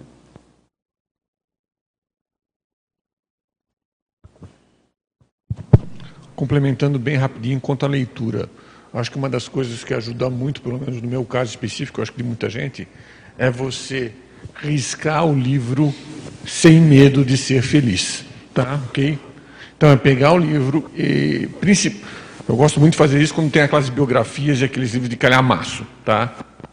Do início ao fim, riscando tudo, analisando tudo, pegando outras fontes se forem complementares, tá? Isso eu estou complementando, que só o que o Pedro colocou, o Pedro já colocou a essência. Não, uma coisa que o Ivo está me lembrando aqui que eu faço é você faz essa essa esses, esses rabiscos você tem o seu próprio, né? Você cria esses símbolos e tal. Agora, o ideal depois é você fazer o que eu chamo de pescaria. Então, você fez todos esses rabiscos, escreveu, vamos supor, no final do livro, aquelas expressões que te chamou a atenção. Depois eu repasso o livro fazendo a, a, a pescaria daquilo que me interessa, seja expressões, informações, conhecimento, porque senão a gente esquece. Então, você tem que ter ali o substrato daquele livro na sua mão. Você gostou, às vezes, de um exemplo, você gostou de uma expressão, você, enfim gostou de uma história que foi comentada ali. Então, o pessoal lê, a gente a tendência é esquecer bastante, né? Pode falar. Participações online aqui também. Começar com as primeiras perguntas. A primeira, então, é da nossa amiga Caroline Picalha, aqui de Foz do Iguaçu. E ela pede, você já até falou sobre isso, mas se poderia ampliar sobre essas ligações entre o litré, liné e enumerador. E ela também pergunta se a afinidade da Equipex se dá pela afinidade de Mater Pensene. Sim. Isso o Guilherme ajuda a gente aí, né? Mas acho que sim, quer dizer, o Mater Pensene é o, é o Pensene mãe, né? É o Pensene matriz, é o Pensene que define aí os interesses da, da consciência. Então, o que, que aconteceu na história da história holobiográfica da pessoa para ela ir se interessando por esse processo de palavra, né? De leitura, escrita, filologia. Então, Mater Pensene, ele, ele, querendo ou não, tem que, tem que conversar com isso. Quando você passa muito tempo, né, e aqui na, na CCCI tem muitos casos assim do passado, você se dedica muito a uma determinada área e você se torna, enfim, especialista, tem são muitas horas, muito suor ali, muita, muito drama até certo ponto, aquilo vai te diferenciando, você vai tendo uma experiência que começa a não ser tão comum do que comer, dormir, né, fazer amor, essas coisas são do, da parte instintiva do, do corpo. Então, quando o processo intelectual começa a aparecer e ele tem uma profundidade maior, aquilo começa a chamar a atenção das consciências e aí vai se identificando quem tem é, relação entre si em função da área de interesse. Então, as afinidades surgem como se fossem assim dos colégios invisíveis, às vezes um está lá no fim do mundo, outro está aqui, mas a área de interesse é comum, então extrafisicamente isso pode aproximar, como também do próprio convívio. Então você às vezes teve um trabalho intelectual extenso, extenuante, com uma equipe né, pequena, pessoas que ajudaram a fazer aquela condição toda. Então isso vai formando essa, essa situação. Então no caso aí que foi citado, a gente não sabe o que, tem atrás disso, né? Quer dizer, tem alguma experiência comum no passado, em termos de, né, vamos supor, antiguidade, o que, que essas pessoas se dedicaram, eu acho que uma, vamos dizer assim, um nascedouro assim comum desse processo todo é a condição jurídica, né? A condição dos jurisconsultos de alguma maneira tem tem relação com a, o passado dessas personalidades que foram que foram citadas aí. Aí de lá para cá, um foi para mais para biologia, outro foi para matemática, outro continuou na, na questão da linguística, fora outros solopensenes, né, obviamente, é, política, parapsiquismo, podem estar permeando aí, mas aquilo sempre acabou se mantendo. Então você vê, também estava nesse paper que eu tive que tirar por causa do tamanho. Inevitavelmente, você vai encontrar aí a questão de escriba, a questão de copista, né, a questão de escritor, a questão de tradutor, a questão de é, outra coisa, itinerante, pessoa vai até o fim do mundo para ver o que está acontecendo lá em termos de informação, de cultura. É mais ou menos por aí. Muito bom. Temos aqui também a participação do Eduardo Doria, é sempre assíduo aí conosco, Sim. né? Mas hoje ele fala de San Andrés, na Colômbia.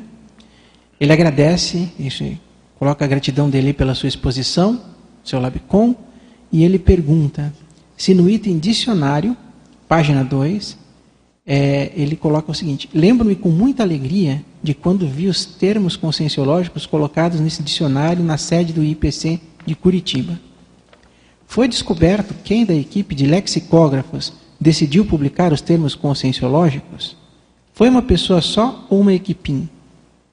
No caso do Sacone, tudo indica que foi ele, né? Foi um trabalho mais individual.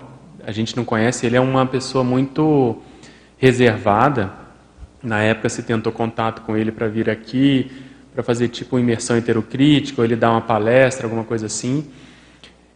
Quando eu estava escrevendo sobre ele, teve um verbete que eu coloquei, acho que foi lexicografia que eu escrevi sobre ele também, fiz pesquisa, pedi ajuda para a Cris e nem a data de nascimento eu não consegui descobrir. Você não acha foto, eu não acho perfil, você é tudo via editora e não, não, não tem muito contato. Agora, é uma senhora personalidade. Se você ler só a introdução desse dicionário, que ele fala do Volpe, que é o vocabulário ortográfico da língua portuguesa, que ele acaba com o Volpe, ele destrói, ele assim, ele critica, é o estilo do professor Valdo. Você vê que são pessoas que devem ter uma raiz comum aí de alguma forma, porque a personalidade transparece muito assim no jeito de escrever e no jeito de enfrentar a realidade. Então, a gente não, eu pelo menos não tenho muita informação sobre sobre ele, sobre como é que foram esses bastidores, mas tudo indica que foi um trabalho mais sozinho. Ele cita, ele fala: "Nossa, se eu soubesse que dava tanto trabalho, não sei se eu faria um dicionário novamente", né? Eu até coloquei isso aí no, na citação do verbete. Ele segue aqui a pergunta é, com várias perguntas, né? No item 10 da enumeração, jargão. Qual a importância de estudarmos com mais profundidade os jargões existentes uhum. em tantas áreas do conhecimento? De qual área você mais estudou? Então, jargão foi onde tudo começou, né, para o meu lado, né? Um, essa história também já contei várias vezes. O professor Valdo deu uma cantada lá, a gente estava no holociclo, estava chegando em Foz, ele falou para a Cris, né, Cris, eu preciso de alguém para mexer com as pastas do jargão, para fazer o dicionário, e eu estava do lado e comecei a tomar banho de energia, banho de energia, banho de energia, e na época eu tinha acabado de chegar em Foz, estava dando muito plantão, estava trabalhando muito na OEC, voluntariando no final de semana, atendendo no final de semana praticamente todo, e eu falava, nossa, eu não não posso aceitar né, essa condição, não posso me oferecer porque eu não tenho tempo. Né? E aí o professor Valdo fala, não, precisa ser uma pessoa só, trabalhar sozinho, pode ir com calma, não tem pressa nenhuma. E eu tomando banho de energia, banho de energia.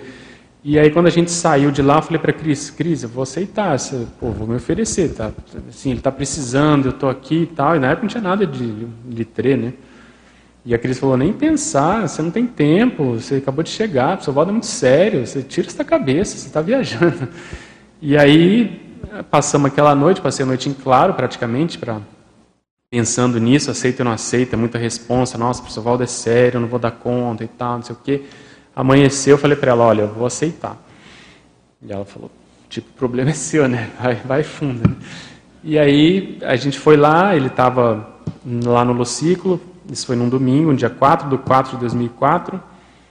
E aí eu, todo sem jeito, que era muito bicho do mato ainda naquela época, falei, ah, professor Valdo, ontem o senhor comentou sobre a questão do jargão tal, é, se você achar que eu posso ajudar aí alguma coisa, aí ele, nossa, perfeito, nossa, esse é um presente para mim de aniversário antecipado dos amparadores, não sei o quê, fiz uma festa assim desproporcional, né? E eu, caraca, olhando assim, mandou vir as pastas, mão, fulano, Gisele, traz as pastas, traz aqui, não sei o quê. E eu não sabia que atrás daquele processo todo tinha né, toda essa, essa história. E aí comecei a trabalhar com jargão. Na primeira eh, página que eu fiz, eu fui mostrar para ele se era mais ou menos aquilo que ele tinha pensado. Ele olhou e falou: Nossa, você é um grande lexicógrafo. Eu falei: Sovaldo, eu não fiz nada, copiei aqui a situação tal. Não, você é fora de série, não sei o que lá. Enfim, aí, aí comecei a trabalhar. Para responder a pergunta, o jargão você vai naquilo que eu estava falando aí do, do linguajar da, do romance, quer dizer, você vai no coloquialismo. Então ele te ajuda a quebrar todo tipo de preconceito. Então eu cheguei lá a quase 5 mil é, termos de, entre aspas, especialidades diferentes, quer dizer, de, de, grupos diferentes. Então tem lá os homossexuais, por exemplo, na época. Né? Então você vê um jeito bem-humorado de falar, de tratar da realidade, você vê o holopensene daquele grupo traduzido nas palavras. Você vê os policiais, o linguajar, por exemplo, das prisões, e por aí vai. O juridiquês, né, demonstra totalmente ali o holopensene que está ali por trás. Então, quando você faz um monte disso, você tem uma cosmovisão da manifestação da consciência, porque a consciência se manifesta pela, pela comunicação, pelo processo da fala, pelo processo da, da palavra. Então, isso foi o que foi me introduzindo ao Holopensene da lexicografia. Aí agora, né, ele está, vamos dizer assim, adormecido, porque eu cheguei numa, mais ou menos numa sinuca, eu preciso definir para que lado ele vai, para depois ver se eu, se eu publico. Mas ele está bem interessante. O Max chegou a dar uma boa lida nele na época, nesse dicionáriozinho. Podemos fazer mais uma pergunta online aqui? Pois não, pode. Tiago Ponte, de Curitiba, ele pergunta: poderia ampliar a tese da autopensenização analógica ser uma chave para uma magnoproexis autodespertológica? Sim. Como qualificar esse atributo intraconsciencial com teaticidade interassistencial? Boa. Esse é um desafio para todos nós, né? É, esse verbete da Enciclopédia da Conscienciologia, autopensenização analógica, a gente até deu uma aula né, na semana do Holociclo sobre isso. E é um dos verbetes que o professor Waldo considera mais sérios para ele mesmo, né, na enciclopédia. Ele fala que não é nem uma, não é nem auto-revezamento, porque é tão explícito que é para ele. Ali não tem nada de interitemização, que aquilo é explicitamente para ele. E ele comenta que aquilo é o caminho do evoluciólogo, quer dizer, como ele já está batendo na porta do evoluciólogo, a autopensenização analógica ela é característica da evoluciologia e ele comenta que começa no desperto. O desperto, por ele não ter mais assédio grosso, ele não ter mais processo de alto assédio muito profundo, a pensenidade dele se liberta. Então ele fica mais livre, ele consegue pensionizar com cosmovisão maior, fazer mais associação de ideias, fica mais liberado para os amparadores poderem ajudar na questão da lateropensenidade. Então a pensionização analógica é você, por exemplo, os jargões dão muito isso, você conseguir traduzir uma ideia de acordo com o interlocutor. Você está falando com uma, uma pessoa desse holopensene, vamos supor, um policial, uma criança, uma pessoa erudita, uma pessoa do direito, um médico, se você domina mais ou menos o linguajar deles e consegue traduzir naquele linguajar, isso ajuda demais. E sem falar no processo de poliglotismo, que vem toda a questão da cultura junto. Então, assim, a pensionização analógica, ela é aquilo que mais se aproxima em termos bem rudimentares na nossa condição de consim, a condição do consciência, que é quando você extrapola completamente os signos. Então, como a analogia ela vai quebrando as formatações na forma de pensar, vamos pegar aí o extremo da pessoa que é literal, né? A pessoa que só consegue ver uma acepção, acepção literal, ela é inflexível, ela é muito fechada nesse aspecto. E a pensionização analógica é exatamente o contrário disso, é uma pessoa que está mais flexível, visando exatamente a questão do consciência e no meio tem a telepatia. Então pensa, a consciência vem, ela passa uma mensagem, aquilo vai ser traduzido pelo cérebro para a gente poder entender se a gente está nessa condição. Essa tradução que acontece automaticamente depende das sinapses que a gente tem. Então, se essas sinapses elas já são mais multiformes, né, se elas já são mais variegadas, variadas, naturalmente a, a, né, a ideia vem mais em bloco. Senão a gente percebe uma coisa muito lacunada, às vezes nem, né, nem percebe. Então existe uma evolução nesse aspecto, eu vejo. A nossa pensenização, ela denuncia a nossa evolutividade, porque é a nossa unidade de manifestação. Então, o povo mais evoluído, aí, evoluciólogo para cima, já penseniza de maneira muito, tanto que às vezes na extrafisicamente você vê questão de símbolo, às vezes que são usados, né? ideias, evocações, porque ali existem várias camadas de informação. Tem aquela primeira camada de significado, mas quando você vai ver por que, que ele usou aquele símbolo, por que, que ele usou aquele idioma, por que, que ele usou aquela palavra, porque ele está querendo te dar a ideia de que existe alguma coisa relacionada para trás. Então, se não tiver né, pensionização analógica, é difícil. Uma vez aqui saindo com o professor Valdo, logo que ele começou a falar muito disso, de dicionário cerebral, né, teve uma época que ele trouxe os verbetes, falou bastante, eu perguntei para ele, Falei, Valdo, quanto tempo você acha que né, uma pessoa se dedicando aí para isso, estudar, escrever, ela pode né, melhorar, ela pode ter um bom dicionário cerebral? Aí eu estava pensando assim, uns 10 anos e tal. Ele falou, ó, umas 10 vidas a pessoa começa a ficar boa. Tipo assim, eu não esperava aquela resposta. Eu falei, nossa! Entendeu? Então, assim, nós já temos isso do passado, a gente precisa resgatar, mas se a gente não fizer o trabalho de casa hoje, a gente é engolido e não, e não consegue, né? Ô Pedro, manter. eu posso fazer uma pergunta em cima dessa questão aí? Pois não. Nós temos a questão do, não sei se pode chamar de binômio ou isso, é denotativo e conotação. Perfeito. Conotação e denotação. O, o dicionário analógico ele está mais próximo da conotação e não da denotação, uhum. né? A ciência é, segue mais a questão da denotação. É, que uma vez eu, uma pessoa me arrependeu porque eu misturava muitas palavras, usava muitas palavras, acho que até do meu processo regional lá do Nordeste, essa coisa toda. Ele falou, essa palavra é essa, não é aquela. Eu digo, mas, mas é que o povo entende é essa. Sim. Como é que eu vou falar com uma pessoa simples se eu não falar o idioma dele, né? Porque cada um tem seu idioma, né? Sua, sua é, base, sua base essa, sináptica, né? Esse ajuste. Então né? eu, eu, eu fiquei assim, eu digo, mas onde que eu estou errado nisso aí? Quer dizer, eu não estou trabalhando com cientista aqui. Tudo bem, foi, foi um trabalho de cientista, tudo bem, você procura as palavras certas, né? Aí eu, aí eu vendo você falar sobre a analogia, porque eu gosto desse processo analógico. Sim.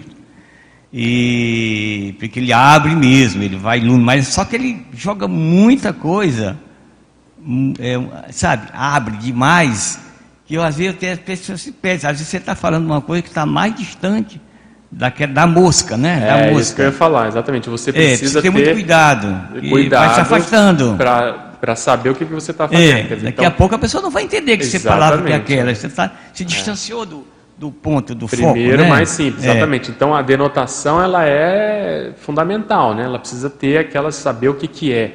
É. Por isso que a definição ajuda muito. E aí vem os sinônimos, que já, é. né, já são mais próximos, e a analogia vai, às vezes, se distanciando muito. A definição, ela amarra, né? O ela processo da, da ciência, apesar de, obviamente, usar muita denotação, mas a gente encontra muita metáfora na ciência, né? Porque precisa traduzir pois aquela é, ideia. Então, então, a hélice do DNA, por exemplo, é inevitável. Então, você é. traduzir ideias não tem como a não ser usando analogia, como é metáfora, vai, comparação. Como é que você vai dar uma ideia nova, neo-ideia, sem apelar para algumas coisas, vamos dizer assim, retro-ideia? Ou seja, Exato. as retro-ideias embasam as neo-ideias. Senão a pessoa fica voando. Peraí, Totalmente. Toda, aterrissa, aterrissa para poder conseguir é, entender. Toda verpom ela é assentada em retroconhecimentos, Lógico, não tem como, claro. né? É igual aí nesse verbete é. do, do, metáfora conscienciológica, a gente vê muito isso. Para traduzir o extrafísico, a gente precisa pegar conhecimentos humanos. É. Você pega uma central extrafísica né, com a Itaipu, por exemplo. Então a pessoa, ah, entendi. entendi. Então você precisa aproximar um pouco, porque senão é o que você falou, o conhecimento ele não fica voando, né? ele precisa ter alguma não, base de um, comparação. Tem que ter uma ancoragem. E essa ancoragem exatamente, exatamente os, os retroconceitos. Não apelar para os conceitos já ultrapassados, mas às vezes até, inclusive, algumas palavras, professor Walter, fico rindo assim, que ele resgata muitas palavras que eu ouvi quando era criança, lá no meu interior. Eu digo, mas para meu interior, lá no Nordeste, e o interior da, da de, Minas, de, Minas, tem coisas iguais, Exatamente. Né? Só que nós viemos de uma só no, na, na, língua portuguesa, sabe? Lá do uhum. Portugal. Então acaba tendo, chegando aqui essa palavra e chegando lá. Mas eu fazia tempo que eu não ouvia. Exatamente. E, eu, isso e a gente trouxe à tona essa coisa. Perfeito. Digo... E ele gostava muito gostava. De, de fazendo sinônimos, é. porque ele atende a pessoa que vai entender essa, mas e a outra, e a outra, e a outra. É. Então é por isso que o dicionário é. sinonímico ajuda muito na questão da didática. É, eu acho que é para poder comunicar melhor e fazer isso, né? Exatamente. Pois não?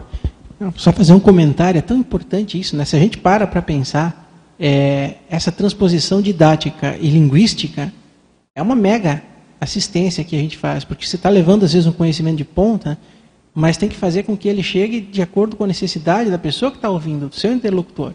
Não deixa de ser um exercício de empatia, de se colocar no lugar, de adaptar essa linguagem aos diferentes contextos.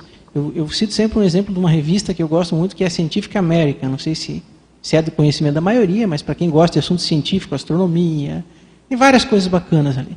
É uma revista escrita pelos próprios cientistas, porém ela tem uma característica eles têm que usar a linguagem mais coloquial possível para que uma pessoa, por exemplo, que não seja da área da astronomia, consiga entender aquela teoria de ponta lá, a uhum. teoria das cordas. Né? Então, a pessoa que é um leigo vai, pega, lê, tem pelo menos uma ideia muito boa do que é, pela capacidade que esses cientistas têm de fazer essa, essa transposição didática. Exatamente. Toda, toda a ciência, né, todo o campo científico, vamos dizer assim, se depara com essa condição. A hard science, vamos chamar assim, a questão mais dura, Aqui no nosso caso são os as verpons, os neologismos, nessas né, ideias, e os tradutores que vão fazer isso para a população de uma maneira geral, obviamente sem deturpar, sem arrefecer, sem manipular as ideias, né? mas isso faz parte, aí vem os sinônimos, vem a, a tradução. Mas acho que lá em cima tem pergunta. É, então, eu gostaria de pedir para você, se possível, ampliar para a gente, aqui na página 3, quando você fala da Equipex, sobre essas relações dessas Equipex, né? Gostaria de entender mais. E depois também na página 4, quando você fala ali da autoavaliação é, em relação à qualificação intelectual com o parapsiquismo. Se você puder expandir também essa, essa relação dos dois assim na qualificação consciencial. Ok. Estou citando a Mabel aqui, então seria bom ela ajudar aí. Então veja, você, vamos, vamos pegar o caso do professor Valdo, né, que aqui é, o, é bem condição dele. Ele ficou 200 anos, aí 214 anos, sem ressomar, preparando essa vida. Nessa preparação, tinha na ProEx a fundamentação de uma ciência. Que é o que a gente estava comentando agora. Quer dizer, quando você vai propor uma ciência, um campo novo, você precisa mexer com palavras, com termos, com a terminologia que vai ser utilizada.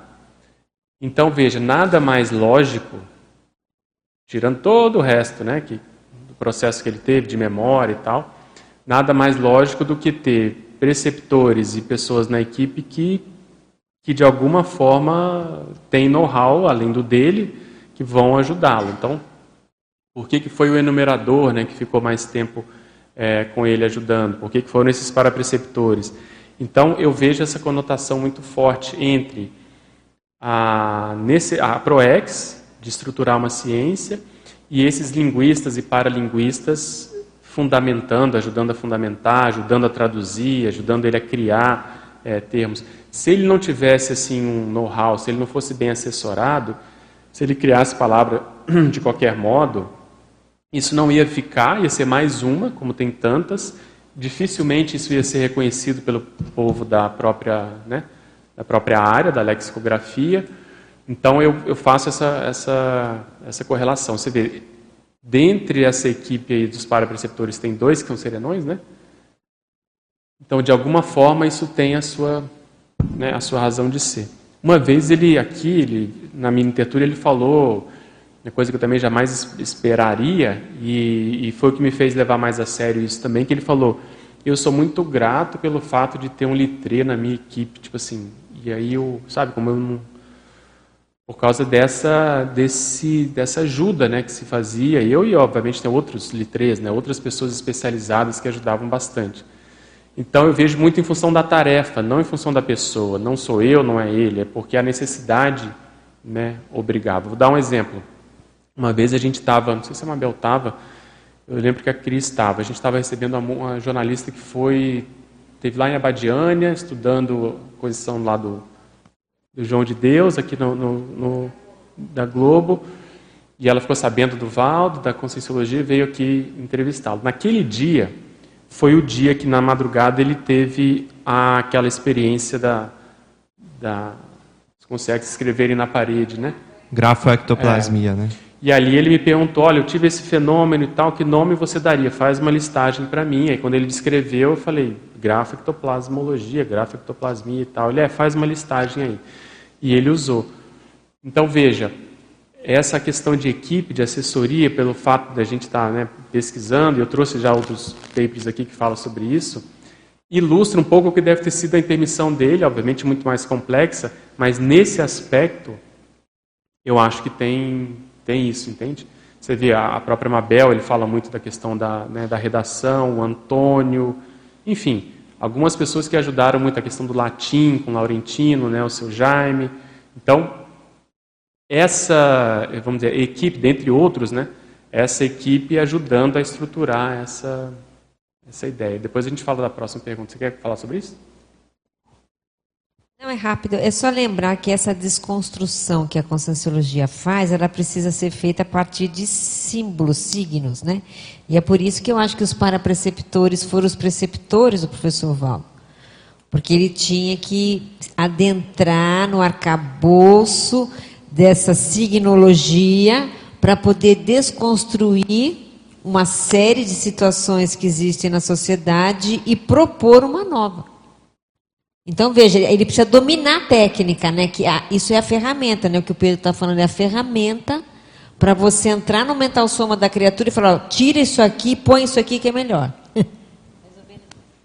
então, o fato dele ter encaminhado esse, esse amparador também dos escritos do dicionário, do Litré, quer dizer que eles já tinham mexido com isso antes e aí ele ah, retorna para ajudar e aí já prepara também a próxima vida no sentido de é, a, a, questão cognitiva que vocês estão falando, né? De desconstrução idiomática, de trabalho Exatamente. com ideias. Né? O, o, problema é que a gente tem a visão muito curta, mas o evoluciólogo ele pega a retrovida crítica da pessoa, né?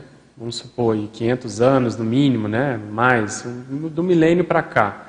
Eles estão acompanhando, eles sabem que aquela pessoa se dedicou, mas ela tem uns furos, ela tem as coisas, umas contas para pagar ainda, mas eles vão vão acompanhando. Quando a coisa começa a ficar mais ou menos de vez, que deve ter sido século XVIII, XIX, acho que a enciclopedia tem um papel forte nisso, eles vão, vão já tutoriando, né? Aí já tem aqueles, aquele processo de curso intermissivo da boca para o ouvido, né? um pré-curso intermissivo, que alguém chega na intermissão e fala, ó, oh, escuta, vê, dá atenção para isso, vê essa condição. Então você já vai para a vida, por exemplo, por que, que o Litré não se desviou tanto? Ele não fez curso intermissivo antes, mas deve ter tido algum Espírito Santo de orelha ali antes dele ressomar para ele, ele ficar nessa, nessa condição, porque eles já estavam vendo eventualmente essa vida. Né? Eu estou falando do Litré, mas muitos aqui são assim. Então, os evoluciólogos eles não podem forçar a barra em função do local, não pode tirar a pessoa e colocar. Eles precisam dar tempo ao tempo, a pessoa precisa ter condições perante a cosmoética para fazer pagar lá os, né, os pecados dela fazendo assistência. Então eu vejo muito essa, essa interrelação. O duro que deve ser, é, que eu já vi até o professor Valdo falar sobre isso, é, é quando você vê todo esse trabalho que é feito de séculos, aí chega num determinado momento a pessoa embirra, ela não quer, ela magoa, ela vai embora, e aí aquilo tudo está né, tá dentro do previsto, né? a pessoa tem o livre-arbítrio dela. Mas deve ser uma lástima né, para quem está olhando de fora e tendo essa visão de conjunto. Assim. Então, é mais ou menos nesse sentido que eu vejo, quer dizer, a conscienciologia, o fato dela se propor como ciência, né, a ciência das ciências, a ciência mais, mais séria de todas, porque trabalha com a própria personalidade, dá uma explicação para toda essa realidade que a gente vivencia aqui, ela precisa ter essa, né, essa estruturação. E o mais bacana é que o professor Valdo bebe nessa fonte, quer dizer, ele usa isso, mas ao mesmo tempo ele não se submete a essa condição muito fechada, acadêmica, né? muito assim é, formatada, né? quer dizer, ele é exatamente o contrário disso, ele é pela liberdade da informação em si. Então não adianta querer enquadrar muito, né? ele segue ali os trâmites da racionalidade, mas é dentro de uma liberdade total que vai ajudar a pessoa dentro da, da informação. E você tinha feito uma outra pergunta sobre página 4? É, é de que depois que você mostra os perfis, né? Ah, tá. Das dessas para, consciências paralexicólogas, aí você fala da autoavaliação. A pessoa ela buscar unir isso com a manifestação parapsíquica interassistencial. É, então seria mais para você expandir como que se dá essa interrelação é, desses que... atributos, né, esse, essa qualificação. Assim. Eu vejo que é aquilo que a gente estava comentando, né? Recentemente teve uma, uma oficina do fichamento, por exemplo. Então a pessoa vai lá no fichamento, ela vai ver como é que ela se comporta, qual é o, vamos dizer assim, o nó gordo dela. Ela consegue ficar sentada, ela se, né, ela se concentra, ela entende a técnica do fichamento, o que, que ela percebe em termos de parapsiquismo. Então, pega esse exemplo e expande para essa condição toda aqui. Questão da etimologia, questão da filologia, questão de revisão, por exemplo. A pessoa precisa ter experiência para ela ver como é que ela, né, que ela se manifesta. É, e aí ela faz esse cotejo, quer dizer, o parapsiquismo ele começa a ficar mais qualificado quando ele se junta, né, quando ele casa com o processo mental somático. Porque aí as consegues têm mais ambiente para ela poder passar a informação. Se a nossa casa está arrumada, né, se a nossa mentalidade, a nossa pensanidade está mais ou menos equilibrada e organizada, retilínea, fica mais fácil para os dois lados. Primeiro, para eles né, proporem uma ideia e você percebe, porque como você tem o seu hábito de pensenizar, você vê que aquilo não é seu. Então você vê nitidamente um exo-pensene entrando para poder chamar atenção para falar. Vou dar um exemplo aqui, vou pedir até para a Cris comentar você vê a importância da, do registro. Quando eu comecei a fazer esse, esse paper, eu tinha os meus dados, eu sabia das datas, e aí eu achei o intervalo que ocorreu essa, essa manifestação do dicionário, né, em maio. E aí eu fui atrás da tertúlia, porque eu falei, na tertúlia vai, o Valdo vai estar falando disso aqui. E aí achei a tertúlia e falei, Cris, você que anota tudo, há muitos anos, vê no seu caderno, número tal aí de 2010, em maio, o que, que você acha? E aí tá lá. Hoje ela anotando, né? Hoje um dia histórico, dia do dicionário e tal. Então isso eu sabia que era uma de terça para quarta-feira, por quê? Porque a gente invadiu a reunião do CAEC. Então eu falei, é por aqui, é do dia 18 para o dia 19. Aí ela foi em cima do lance. Mas eu jamais lembraria que no dia 20, no dia seguinte, a gente foi comemorar isso no, no China e teve um outro, um outro parafato. Acho que vale a pena Cris contar. Então eu estou falando tudo isso porque se você não, se a gente não anota, se a pessoa não tem o hábito intelectual de gostar de anotar, de ler, de pesquisar, a gente perde, perde demais. Então, se não fosse por ela, essa informação aí eu não. não é, a gente foi no, no, no, restaurante China, né, que o professor Valdo adorava comer comida chinesa, como todo mundo sabe, né, e ele adorava né, um específico restaurante chinês também, que quem é aqui de Foz conhece. E aí a gente foi nesse restaurante e comemorar a, a, o dicionário Sacone, né, os neologismos, e o professor Valdo comentou que tinha uma concierge é, que estava ali também junto com a gente, da área da lexicologia. Ele tinha cabelo curto, ele vinha da monarquia, ele tinha um cabelo é, tipo afrodescendente, alguma é, coisa mais, assim. Mais juruna, assim, né? Mais, tipo, é, cortadinho, assim. E que ele estava nesse contexto do processo da, da lexicologia. Na verdade, na, na semana estava acontecendo uma série de coisas, né? Teve essa questão do Sacone, mas também teve... É, eu estava mexendo na apostila do curso Lexicologia, ele estava ajudando nisso aí. E essa Consex estava ajudando nessa apostila do curso do Lexicologia, que ele falou. E nas, na, isso foi na quinta, né? na uhum. quinta-feira à noite. E na sexta-feira a gente teve uma reunião do grupo que trabalhava no curso do Lexicologia. Não sei se a Mabel vai lembrar, a Mabel estava também. Tava, essa reunião não estavam todos os professores, né? mas estava eu, Pendra, Mabel, acho que a Lourdes e a Rosa, se eu não estou enganada. Mas estava faltando gente. O Roberto Almeida não estava, tava, alguns professores estavam faltando nesse dia da reunião. Então, então a gente vê que tinha um contexto mais amplo também do processo lexicológico né, acontecendo. E às vezes a gente não dá tanto valor para uma apostila de um curso, né? E tinha, e tinha uma concierge, lexicóloga especializada, ajudando a gente para trabalhar naquela apostila do curso Lexicologia. Quando então, você foi falar desse curso para o Valdo na primeira vez, ele também comentou das concierges. Comentou. Quando a gente deu o curso, acho que foi em 2007, se eu não estou enganada, a primeira turma, ele falou que tinha uma equipex de parapolímatas que estava fazendo a assistência do curso Lexicologia. E eu, na época, ainda falei assim, mas professor Valdo, é, essas, que ele falou assim, ah, é, são conscientes aí da área de vocês, aí da área da, vocês estão trabalhando. Eu falei, ah, tá, devem ser escritores, literatos, né, professor? Aí ele, que literato o quê? Não! são parapolímatas. Eu falei, ah, professor Paulo, tá bom, tá bom. eu não tinha nem noção, né? Eu achei que era mais assim, a escrita essa mais, mais do dia a dia, assim, né? E não, eram realmente consegues que têm muita bagagem na área da conformática, da área da erudição, da, poli, da parapolimatia, né, que ele chamou a atenção. Então, essa área de palavras é uma área muito, muito séria, né? Porque mexe com, a, com o processo da pensenologia. Exato. Que às vezes as pessoas não dão tanto valor às palavras, mas esquecem que a palavra, o que está por trás da palavra é a pensenologia, que está na, na base de todo o processo da consciência, né? Aí você vê, pegando esse gancho aí, né?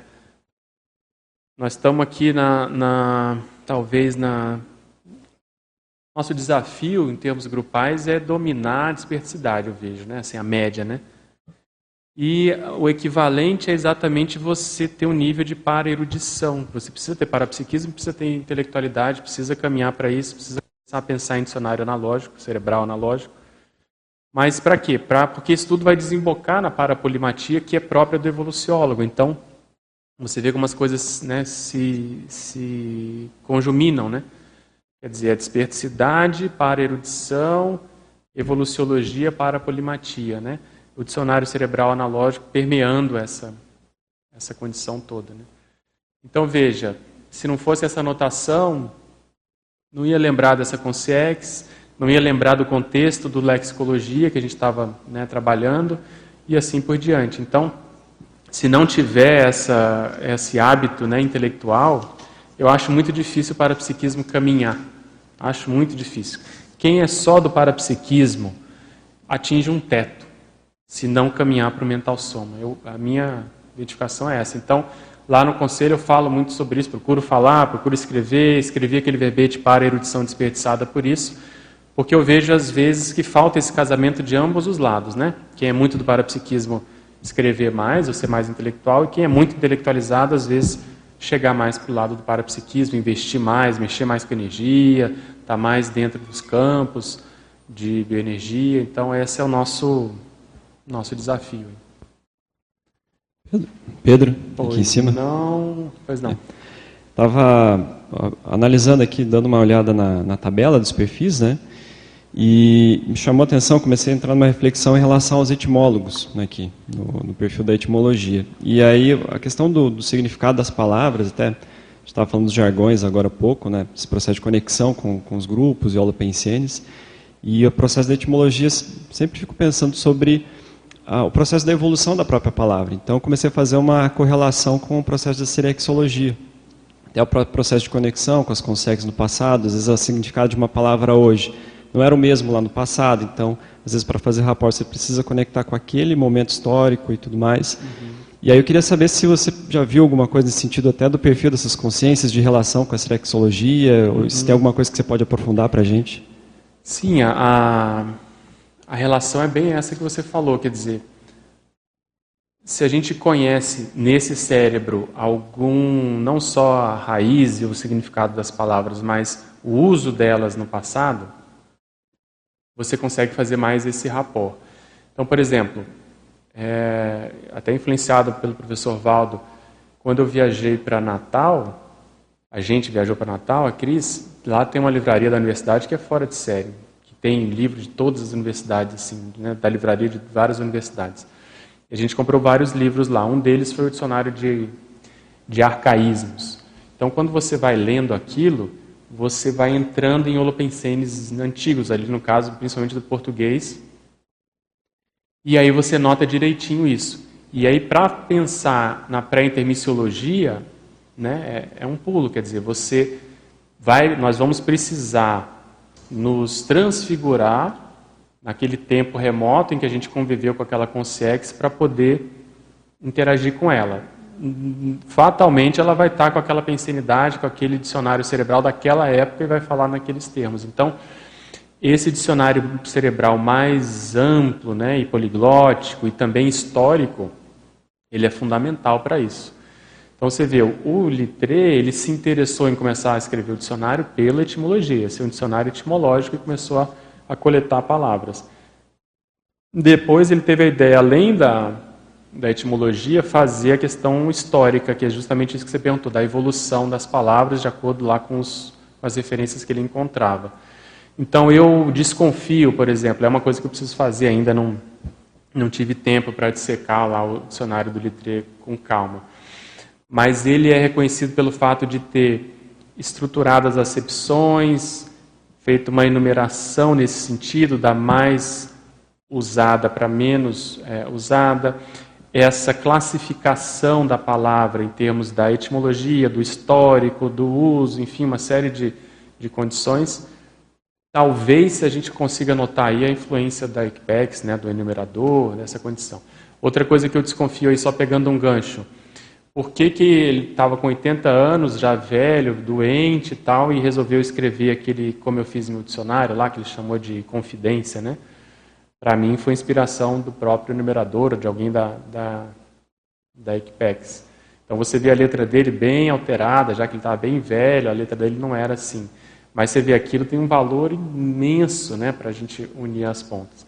Então, assim, eu, a Mabel trabalha muito com, com etimologia também, né? Na enciclopédia. Então, veja, a etimologia é, assim, é, você tem ali a, a história da palavra, o holopensene dela, né, a, acepção que muitas vezes mudou, e sem contar que o processo da erudição também vem a reboque, né, quer dizer, você fica mais, você entende mais o porquê das, do uso das palavras, né, por que essas, uma palavra às vezes tem a ver com a outra, por que elas têm uma, um radical em comum, porque lá no passado elas eram mais utilizadas mais proximamente e a história às vezes afastou né, essa, essa palavra. Mas é uma, uma técnica, né? A gente poder. Você quer ver uma coisa que eu estava lembrando, acho que falei com a Cris esses dias, que tem a ver com a, com a Simvex. Quando o professor Val estava escrevendo o DAC, o DAC demorou muito a ganhar uma forma, né? Então ele pegou todos os escritos dele da tertúlia, que o pessoal anotava, a Kátia anotava bastante, passou esse arquivo para ele e era assim um, um arquivo muito coloquial, que era o modo dele falar. E ele queria manter aquilo, porque justamente né, para ajudar, mas ainda não tinha uma forma. Então foram várias versões de calhamaço, e a gente ajudava e lia e tentava ir mexendo, né, e vai, vai até ganhar essa forma. Lá pelas tantas, numa dessas revisões, eu sugeri para ele colocar algumas palavras em latim, principalmente lá em cima, o argumentum, e depois ele fez essa divisão e ele aderiu aquilo. Quando eu vi na outra versão que veio para mim, ele já tinha aderido, ele nem me, me falou nada e eu achei aquilo bacana. E depois eu fiquei sabendo que foi ideia do para inversor que mexia com latim também e deve ser dessa, dessa turma. Então, às vezes você, né, quem não tem parapsiquismo, a gente não tem noção do quem que está ali, quem que está ajudando, de quem que deu aquela ideia. E o professor Valdo acabou é, aderindo. Então, se você, o que, que eu quero dizer com isso? Se você tem inspiração, ou tem interesse, ou gosta, né, de estudar etimologia, dá vazão para isso, vai, escreve, estuda, que acho que às vezes é a intenção do amparador por trás. Né? Isso, às vezes a pessoa acha que a ideia é dela, isso que eu estou falando. Às vezes é como foi para comprar aqui, eu fiquei ainda barrigando e tal, não sei o quê, mas o numerador devia estar tá lá. Vai, compra, compra, compra. Hein, Pedro? Demorou. Eu acho que as Depois entradas. Tem... tem alguém falando ainda? Pode falar. Acho depois... as entradas de toda a enciclopédia, dos livros que a gente escreve, sei, tem a questão etimológica do latim. E o que é interessante é que, às vezes, uma palavra passa por pelo grego, e depois latim, e às vezes passa pelo espanhol e francês, a gente vê uma sequência. Exatamente. Somente os prefixos, né? Os prefixos são mais, são mais, parece que correm mais, né? São, são mais velozes, né? Exatamente. E eu acredito, eu admito que, acredito, eu admito que ah, o, o, leitor de um livro desse, ou, de um, ou qualquer verbete, quando ele chega lá em etimologia, eu gosto muito de etimologia, eu, eu, eu faço até, até anotações nos verbetes que eu, que eu leio. E o que a gente chama essa turma do passado aí. Turma do passado. Exatamente, né? exatamente. Entendeu? Porque, puxa, o cara está pegando uma, uma, uma, um idioma que é considerado morta, morto, né? E está se vendo não, que não é tão morto assim, né? E mexe com a nossa memória, né? Lógico, Porque como tá a gente já mexeu com, muito com latim, se você não tem contato com aquilo, você não, para leitores, vai né? lembrar. É, exatamente. Interessante. É isso aí. Pedro, queria uh, saber, assim, do que você puder compartilhar com a gente, de algumas ou hipóteses, reflexões em relação ao contexto do Darwin, a, seja um... deve ter sua razão de ser nessa. Pode ser. Alô, alô. Dentro daquilo que, que puder ser colocado, dentro, assim, a, a, questão de grupo, relações, a, né, é, naturalmente toda personalidade ela acaba esbarrando em outras, né, então dentro disso que você está falando de equipex, de uma pessoa puxa outra, o que, que você poderia compartilhar em relação a reflexões? Vamos lá, né? A gente não, não, tem tanta informação assim. Vou contar o que aconteceu conosco, né, em conjunto aí. Então, primeiro, essa isso foi ressaltado pelo professor Valdo do Litre defender as ideias dele assim. Você vê que tem um interesse em comum pela própria ciência, né, essa condição. Ah, além disso, o processo que a gente sabe do envolvimento com a questão jurídica, né, jurisconsulto, então tem uma raiz pretérita. Terceiro aspecto, eu estou levantando os dados, depois a gente fecha isso aí, tá? Terceiro aspecto, a questão de afinidade além das ideias, quer dizer, comigo e com a Cris, a questão muito uh, de querer estar junto, de, né, quando vinha para cá, ligava, ia lá em casa. Agora, recentemente, passamos as férias com esse amigo, né, que a família que estudam Darwin. Então, existe também uma, uma, um processo da Equipex quando se mistura com para-parentela, né, com ex-parentes, a coisa se intensifica ainda mais. Além disso, nesse mesmo ano aí de 2009, no congraçamento, foi o congraçamento que não sei se vocês vão lembrar, que o filho do, do Alan tocou piano, fez lá uma, né, uma manifestação, o Antônio, e, e nesse dia, esse nosso amigo pesquisador do Darwin estava aí também, e no final, o professor Valdo chamou eu, ele, quem estava ali próximo dele, e falou: Ó, o transmentor está aqui, e aí jogou energia nele, jogou em mim, e querendo mostrar essa, essa união né, que, as pessoas que estavam ali também. Então, existe uma base inglesa muito forte também nessa história toda, mais lá, lá para trás. É, além disso, num curso que o professor Valdo deu aqui, ele fez essa união, esse, ele, ele me envolveu. Ele falou: você e essa personalidade têm uma, uma participação muito grande no processo político para trás. Enfim, então, juntando isso tudo, eu vejo que envolve muito convívio, convívio familiar, convívio em determinadas formas holopensênicas, aí principalmente a questão né, da Inglaterra, e foi engraçado que a gente brinca que foi nessa mesma época, aí no, no de outubro a, a, dezembro, que o rap chegou também, que é um em Yorkshire, né? E o Valdo falou que tinha a ver com coisas lá de uma retrovida né, específica. Então, é mais ou menos isso. Aí você vê, uns ficaram mais numa área, lá do passado, questão do juridiquês aí, e outros, eu, eu, no caso, fui mais para a área da, da medicina. Cris, não sei se você lembra de mais alguma coisa nessa, nessa conexão, mas, por exemplo, você vê ele nessa vida, essa pessoa que estuda Darwin, fez uma pós-graduação longa, ele estava contando para a gente em Oxford, né, antes de saber dessa condição toda, já visitou várias vezes né, a Inglaterra, se sente bem lá.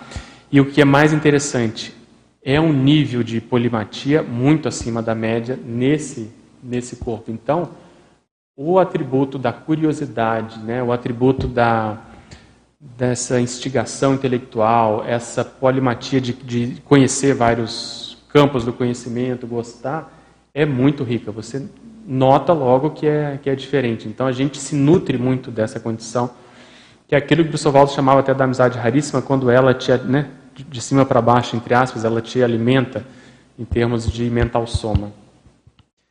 Então é, é mais ou menos isso, quer dizer, existe uma, um interesse em comum nesse processo de cognição, de avanço do conhecimento, uns mais setorizados, outros mais é, amplos.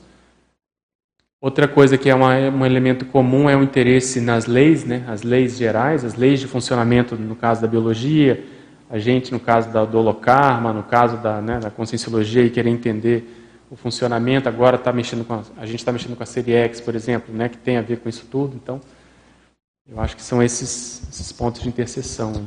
Pergunto isso uh, porque assim um, teve uma, uma viagem que, que a gente fez para a Inglaterra lá atrás foi 2012 eu acho 2012 13 e eu interessado pesquisando as coisas da Florence Nightingale em razão da, da Invex né Uh, eu fui até a casa na Embley Park, uma das casas da, da família da, da Florence, que hoje é uma, é uma escola. E, uh, enfim, me apresentei lá como pesquisador, teve uma série de questões lá para conseguir entrar e conseguir ver as coisas. E aí desceu o presidente da instituição para conversar comigo, falaram para ele que existia um pesquisador do Brasil, um grande pesquisador da Florence e tal, a gente foi lá conversar. E aí eu levei para ele né, uma hipótese que eu tinha das coisas que eu pesquisava e ele olhou bem assim para mim, Felipe, tu está fazendo a pergunta errada. A pergunta certa para entender isso é onde está Charles Darwin? Eu olhei assim, como assim? Interessante. Essa não é tão difícil. Uhum. Você falou, eu tenho uma ideia. Você falou assim, eu tenho uma ideia. Ele colocou bem. Tenho uma ideia. Onde está Charles Darwin? E Darwin não é uma personalidade que aparece nas biografias da Florence. Assim, Sim, não é, não é um link direto que se faz. Não, ele frequentava aquela casa. Ele chegou, ah, ele chegou a ir lá algumas vezes e tal. Depois eu fui entender, eu comecei a pesquisar, né? Mas, mas assim, ele deu, sabe, um corte. Você está fazendo a pergunta errada. Você tem que entender onde está Charles Darwin. E, e aí por isso que eu pergunto essas questões de grupo, de uma personalidade bater na outra. Como é que você entende isso? Porque para mim na época foi um baque muito grande. Né? Você vê, é uma super personalidade chave no sentido dessa exatamente, conexão, né? Exatamente. Você vê a Corelli, a Robbie House, Florence, né? Exatamente. O povo da Inglaterra ali. Você quer falar? Não, é, não é. Em termos de lembrança, assim, eu acho que você resumiu bem tudo que a gente tem assim de conhecimento, né, de ponto de conexão. Eu lembro essa questão das leis, que foi uma coisa que me chamou muita atenção na época, né, porque você não vê conexão da bio, pessoa da área da biologia e depois, né, nessa vida está envolvida na área do direito. Né? E aí o professor Valdo, na época, ainda argumentou, né? falou, não, mas é, é, pode observar que o que o Darwin estava buscando eram as leis. Exato. Então, na verdade, a, a mesma consciência está em duas vidas diferentes, em duas áreas diferentes, mas um, um mater pensene dela, se o Guilherme puder uhum. colaborar, é a questão da busca das leis, quer dizer, na área da biologia e na área do direito, né? Então, é interessante isso, né? A gente pensar, porque às vezes um pensamento simplista, né, serexológico, ah, a pessoa tem que ficar na mesma área profissional ou pelo menos próximo, né, numa área irmã, né? E não, a pessoa sai da biologia, vai para o direito, a princípio não tem nada a ver, né? Não sei é. se o Guilherme quer comentar. Não, exato, porque ela, ela tem essa, essa raiz motivacional, mas pode se apresentar, dependendo dos áidicas, dependendo do que, que é o tema principal daquela época, vai se direcionar para áreas, para especialidades diferentes. Uhum. Né, tanto que, por exemplo, você tem uma, voltando lá a parte de Equipex, né, dentro do Equipex, personalidades que têm um bom entrosamento, enfim, que têm uma terpensine próximo, eles têm diferentes tipos de especialidades né, que foram, foram sendo construídas em diferentes contextos de vida, né, diferentes mesologias, e em cada uma dessas mesologias essa, essa motivação foi direcionada para um campo diferente que é o que tinha de novo na época, enfim, uhum. é o que não, não havia sido explorado eventualmente naquela época, etc. Enfim, depende uhum. muito da mesologia. Interessante. E agora, assim, nesse contexto de Inglaterra, eu queria aproveitar o gancho aí que está nesse Holopensene em inglês, assim, e eu, e eu, fiquei olhando o teu paper, Pedro, e, e, a gente localiza, assim, né, o dicionário de língua francesa na França, no século XIX, e você cita o dicionário Oxford na Inglaterra também, que é final do século XIX início do século XX, né? E aí eu fiquei pensando, né, cadê a equipe do dicionário Oxford, né? É, que a é, gente tem aí um é representante, pelo menos, né, do ah, dicionário ah, de língua francesa, mas Murray, eu, eu, where is Murray? Eu, eu fiquei pensando, cadê o Murray? Cadê toda a equipe que trabalhou uhum. com ele, que foi muita gente também, né? Então, por hipótese, a gente pode pensar que, que possa ter alguém aqui, né, na, na CCCI dessa dessa linha também do dicionário Oxford, né? É o próprio Samuel Johnson, né? Esse povo dessa linha da lexicografia inglesa, né? Deve ter relação, né? Quando saiu o dicionário do Litré, eles mandaram lá uma carta para o Litré, né? É, falando do, do dicionário, tal, comemorando, dando os parabéns para ele, né? Acho que a gente está no nosso tempo, tem mais uma última aqui, a gente fecha. Então, Pedro, você comentou mais cedo um pouco sobre a questão da relação do especialismo, a pessoa começar a mexer com isso e isso servir de gancho para resgate de consciências de pessoas que tiveram relação com o passado, né? como sendo um ambiente de oportunidade dos amparadores atuarem para fazer isso. E aí eu fiquei pensando sobre isso, né? E aí comecei a lembrar de algumas questões que assim eu já tive experiências de começar a estudar sobre uma personalidade a partir de uma biografia, e isso mexer com o Holopensene, e isso também servir de gancho para aprofundamento no processo da força presencial a minha, no caso, a partir desse estudo, né? Uhum. E aí eu fiquei pensando a relação disso, né? E, como o estudo da biografia pode fortalecer isso. E aí eu queria perguntar para você assim, se você vê que isso tem sentido e quais seriam assim os aspectos que você sugere que seriam mais importantes para para aproveitar no estudo da, da biografia, tanto o contexto de estudar o Holopensene da época, como também entender o ambiente intraestafísico que estava acontecendo, uhum. para a pessoa se situar, né? É, digamos assim, onde é que eu estava? No intrafísico ou no extrafísico? Sim, né? é, é, complicado mesmo responder essa pergunta. Mas, enfim, não tem muita saída. É você estruturar uma pesquisa. A nossa escola de personalidade consecutiva é exatamente isso, quer dizer, ela, ela leva a pessoa para um, o terceiro módulo para ela fazer um cotejo. Mesmo que seja um cotejo com a personalidade chave. Ela sabe, às vezes, que não é ela, ela tem hipótese que não é ela, mas não interessa. Mas para responder essas perguntas, quer dizer, quais são os trafores mais afins, o que, que não bate, o que, que eu me identifico com esse holopensene da época, né, a mesologia, e ali no final a tendência é a pessoa ter um, sabe, um, uma síntese disso. Quando a coisa é quente, quando realmente, como você falou, a pessoa fica mais empoderada, ela se sente bem, a própria personalidade é mais positiva em geral, ela tem essa identificação, há uma tendência de ter mais sincronicidades, há uma tendência dos amparadores né, ajudarem a pessoa nesse tipo de confirmação, seja por projeções, fazendo sincronicidades e outros meios para ela poder ver que ali eventualmente tem um, um, caminho. Então a gente entra na pesquisa com tábula rasa, vê os fatos que vão acontecer, mas precisa ter algum nível de profundidade para poder chegar numa conclusão, né? Porque a maioria de nós, pelo que eu percebo lá pela própria escola, vai até certo ponto. Aí a pessoa às vezes não quer perder tempo. Ah, se não for eu, ah, mas ah, eu tenho tanta coisa para fazer e tal. Então não tem jeito. Pesquisa demora, né? Você precisa lá, ver os dados, dar tempo ao tempo, acalmar, às vezes até esperar um pouquinho e aquilo retornar de outro modo. Então eu vejo isso, eu vejo que tem que estruturar uma, uma, metodologia de pesquisa, a escola pode ajudar se tiver interesse, se não tem as assessorias também, eventualmente, tem até assessoria de, né, de para história que ajuda muito nisso, assessoria de cotejo, para a gente poder, sabe, te, te ajudar nesse sentido, mas vale a pena. Principalmente para aquilo que eu falei no início também. Se todos nós aqui, né, já fazendo aí um fechamento, a gente tiver mais ou menos noção da nossa raiz, pode ser mais de uma, mas você sabe, não, eu tenho a ver com essa condição, com aquela outra ali e tal.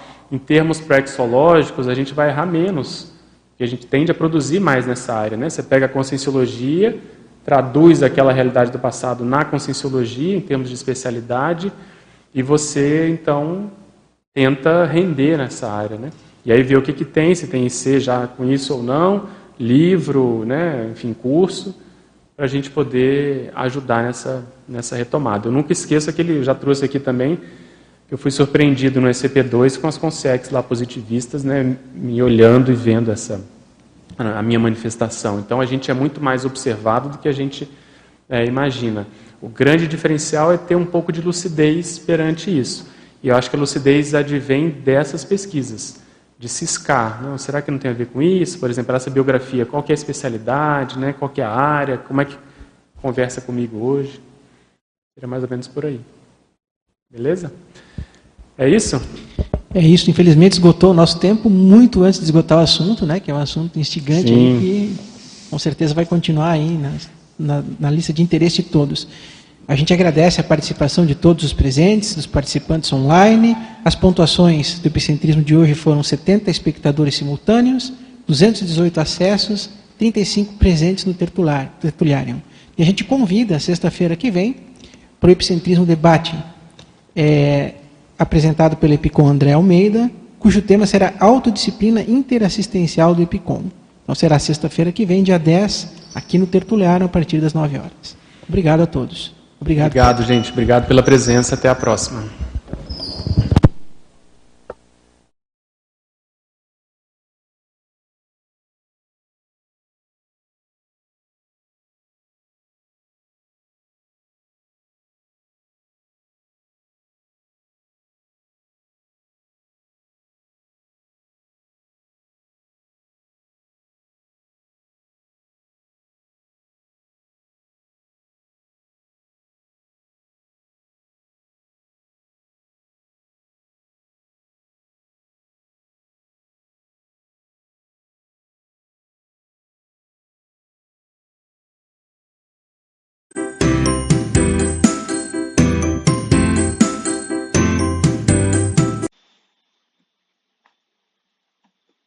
Olá, em nome da Côncios, venho comunicar que no dia 14 de março iniciará uma nova turma do curso Conscienciograma Sem Drama na modalidade IAD.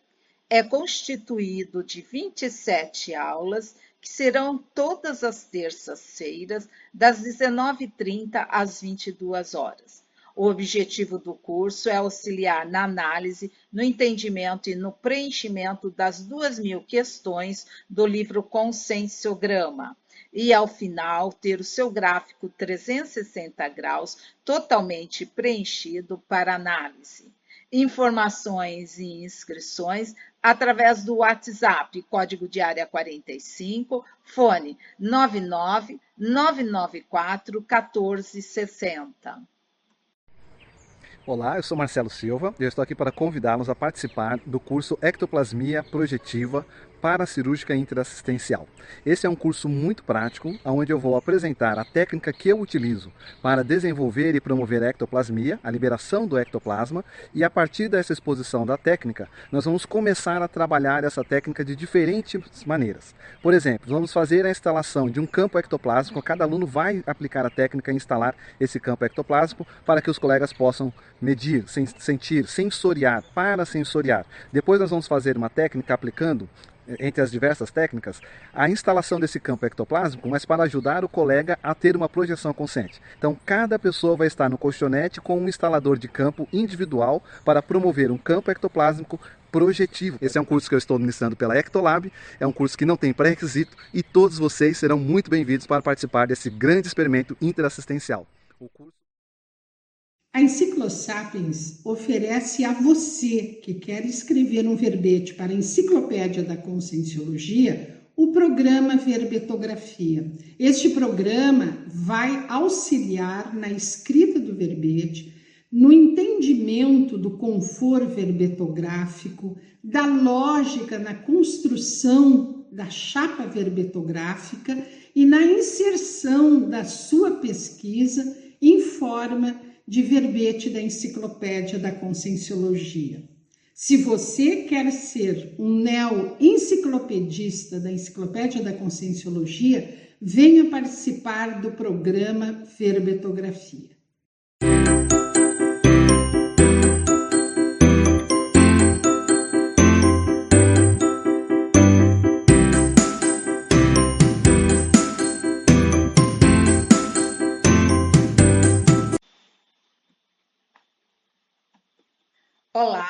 Em nome da Côncios, venho comunicar que no dia 14 de março iniciará uma nova turma do curso Conscienciograma Sem Drama na modalidade IAD. É constituído de 27 aulas que serão todas as terças-feiras, das 19h30 às 22 horas. O objetivo do curso é auxiliar na análise, no entendimento e no preenchimento das duas mil questões do livro Conscienciograma e, ao final, ter o seu gráfico 360 graus totalmente preenchido para análise. Informações e inscrições através do WhatsApp, código de área 45, fone 99 994 1460. Olá, eu sou Marcelo Silva e eu estou aqui para convidá-los a participar do curso Ectoplasmia Projetiva paracirúrgica interassistencial. Esse é um curso muito prático, onde eu vou apresentar a técnica que eu utilizo para desenvolver e promover a ectoplasmia, a liberação do ectoplasma, e a partir dessa exposição da técnica, nós vamos começar a trabalhar essa técnica de diferentes maneiras. Por exemplo, vamos fazer a instalação de um campo ectoplásmico, cada aluno vai aplicar a técnica e instalar esse campo ectoplásmico para que os colegas possam medir, sentir, sensoriar, parasensoriar. Depois nós vamos fazer uma técnica aplicando entre as diversas técnicas, a instalação desse campo ectoplásmico, mas para ajudar o colega a ter uma projeção consciente. Então, cada pessoa vai estar no colchonete com um instalador de campo individual para promover um campo ectoplásmico projetivo. Esse é um curso que eu estou ministrando pela Ectolab, é um curso que não tem pré-requisito e todos vocês serão muito bem-vindos para participar desse grande experimento interassistencial. O curso a Enciclosapiens oferece a você que quer escrever um verbete para a Enciclopédia da Conscienciologia o programa Verbetografia. Este programa vai auxiliar na escrita do verbete, no entendimento do conforto verbetográfico, da lógica na construção da chapa verbetográfica e na inserção da sua pesquisa em forma de verbete da Enciclopédia da Conscienciologia. Se você quer ser um neo-enciclopedista da Enciclopédia da Conscienciologia, venha participar do programa Verbetografia.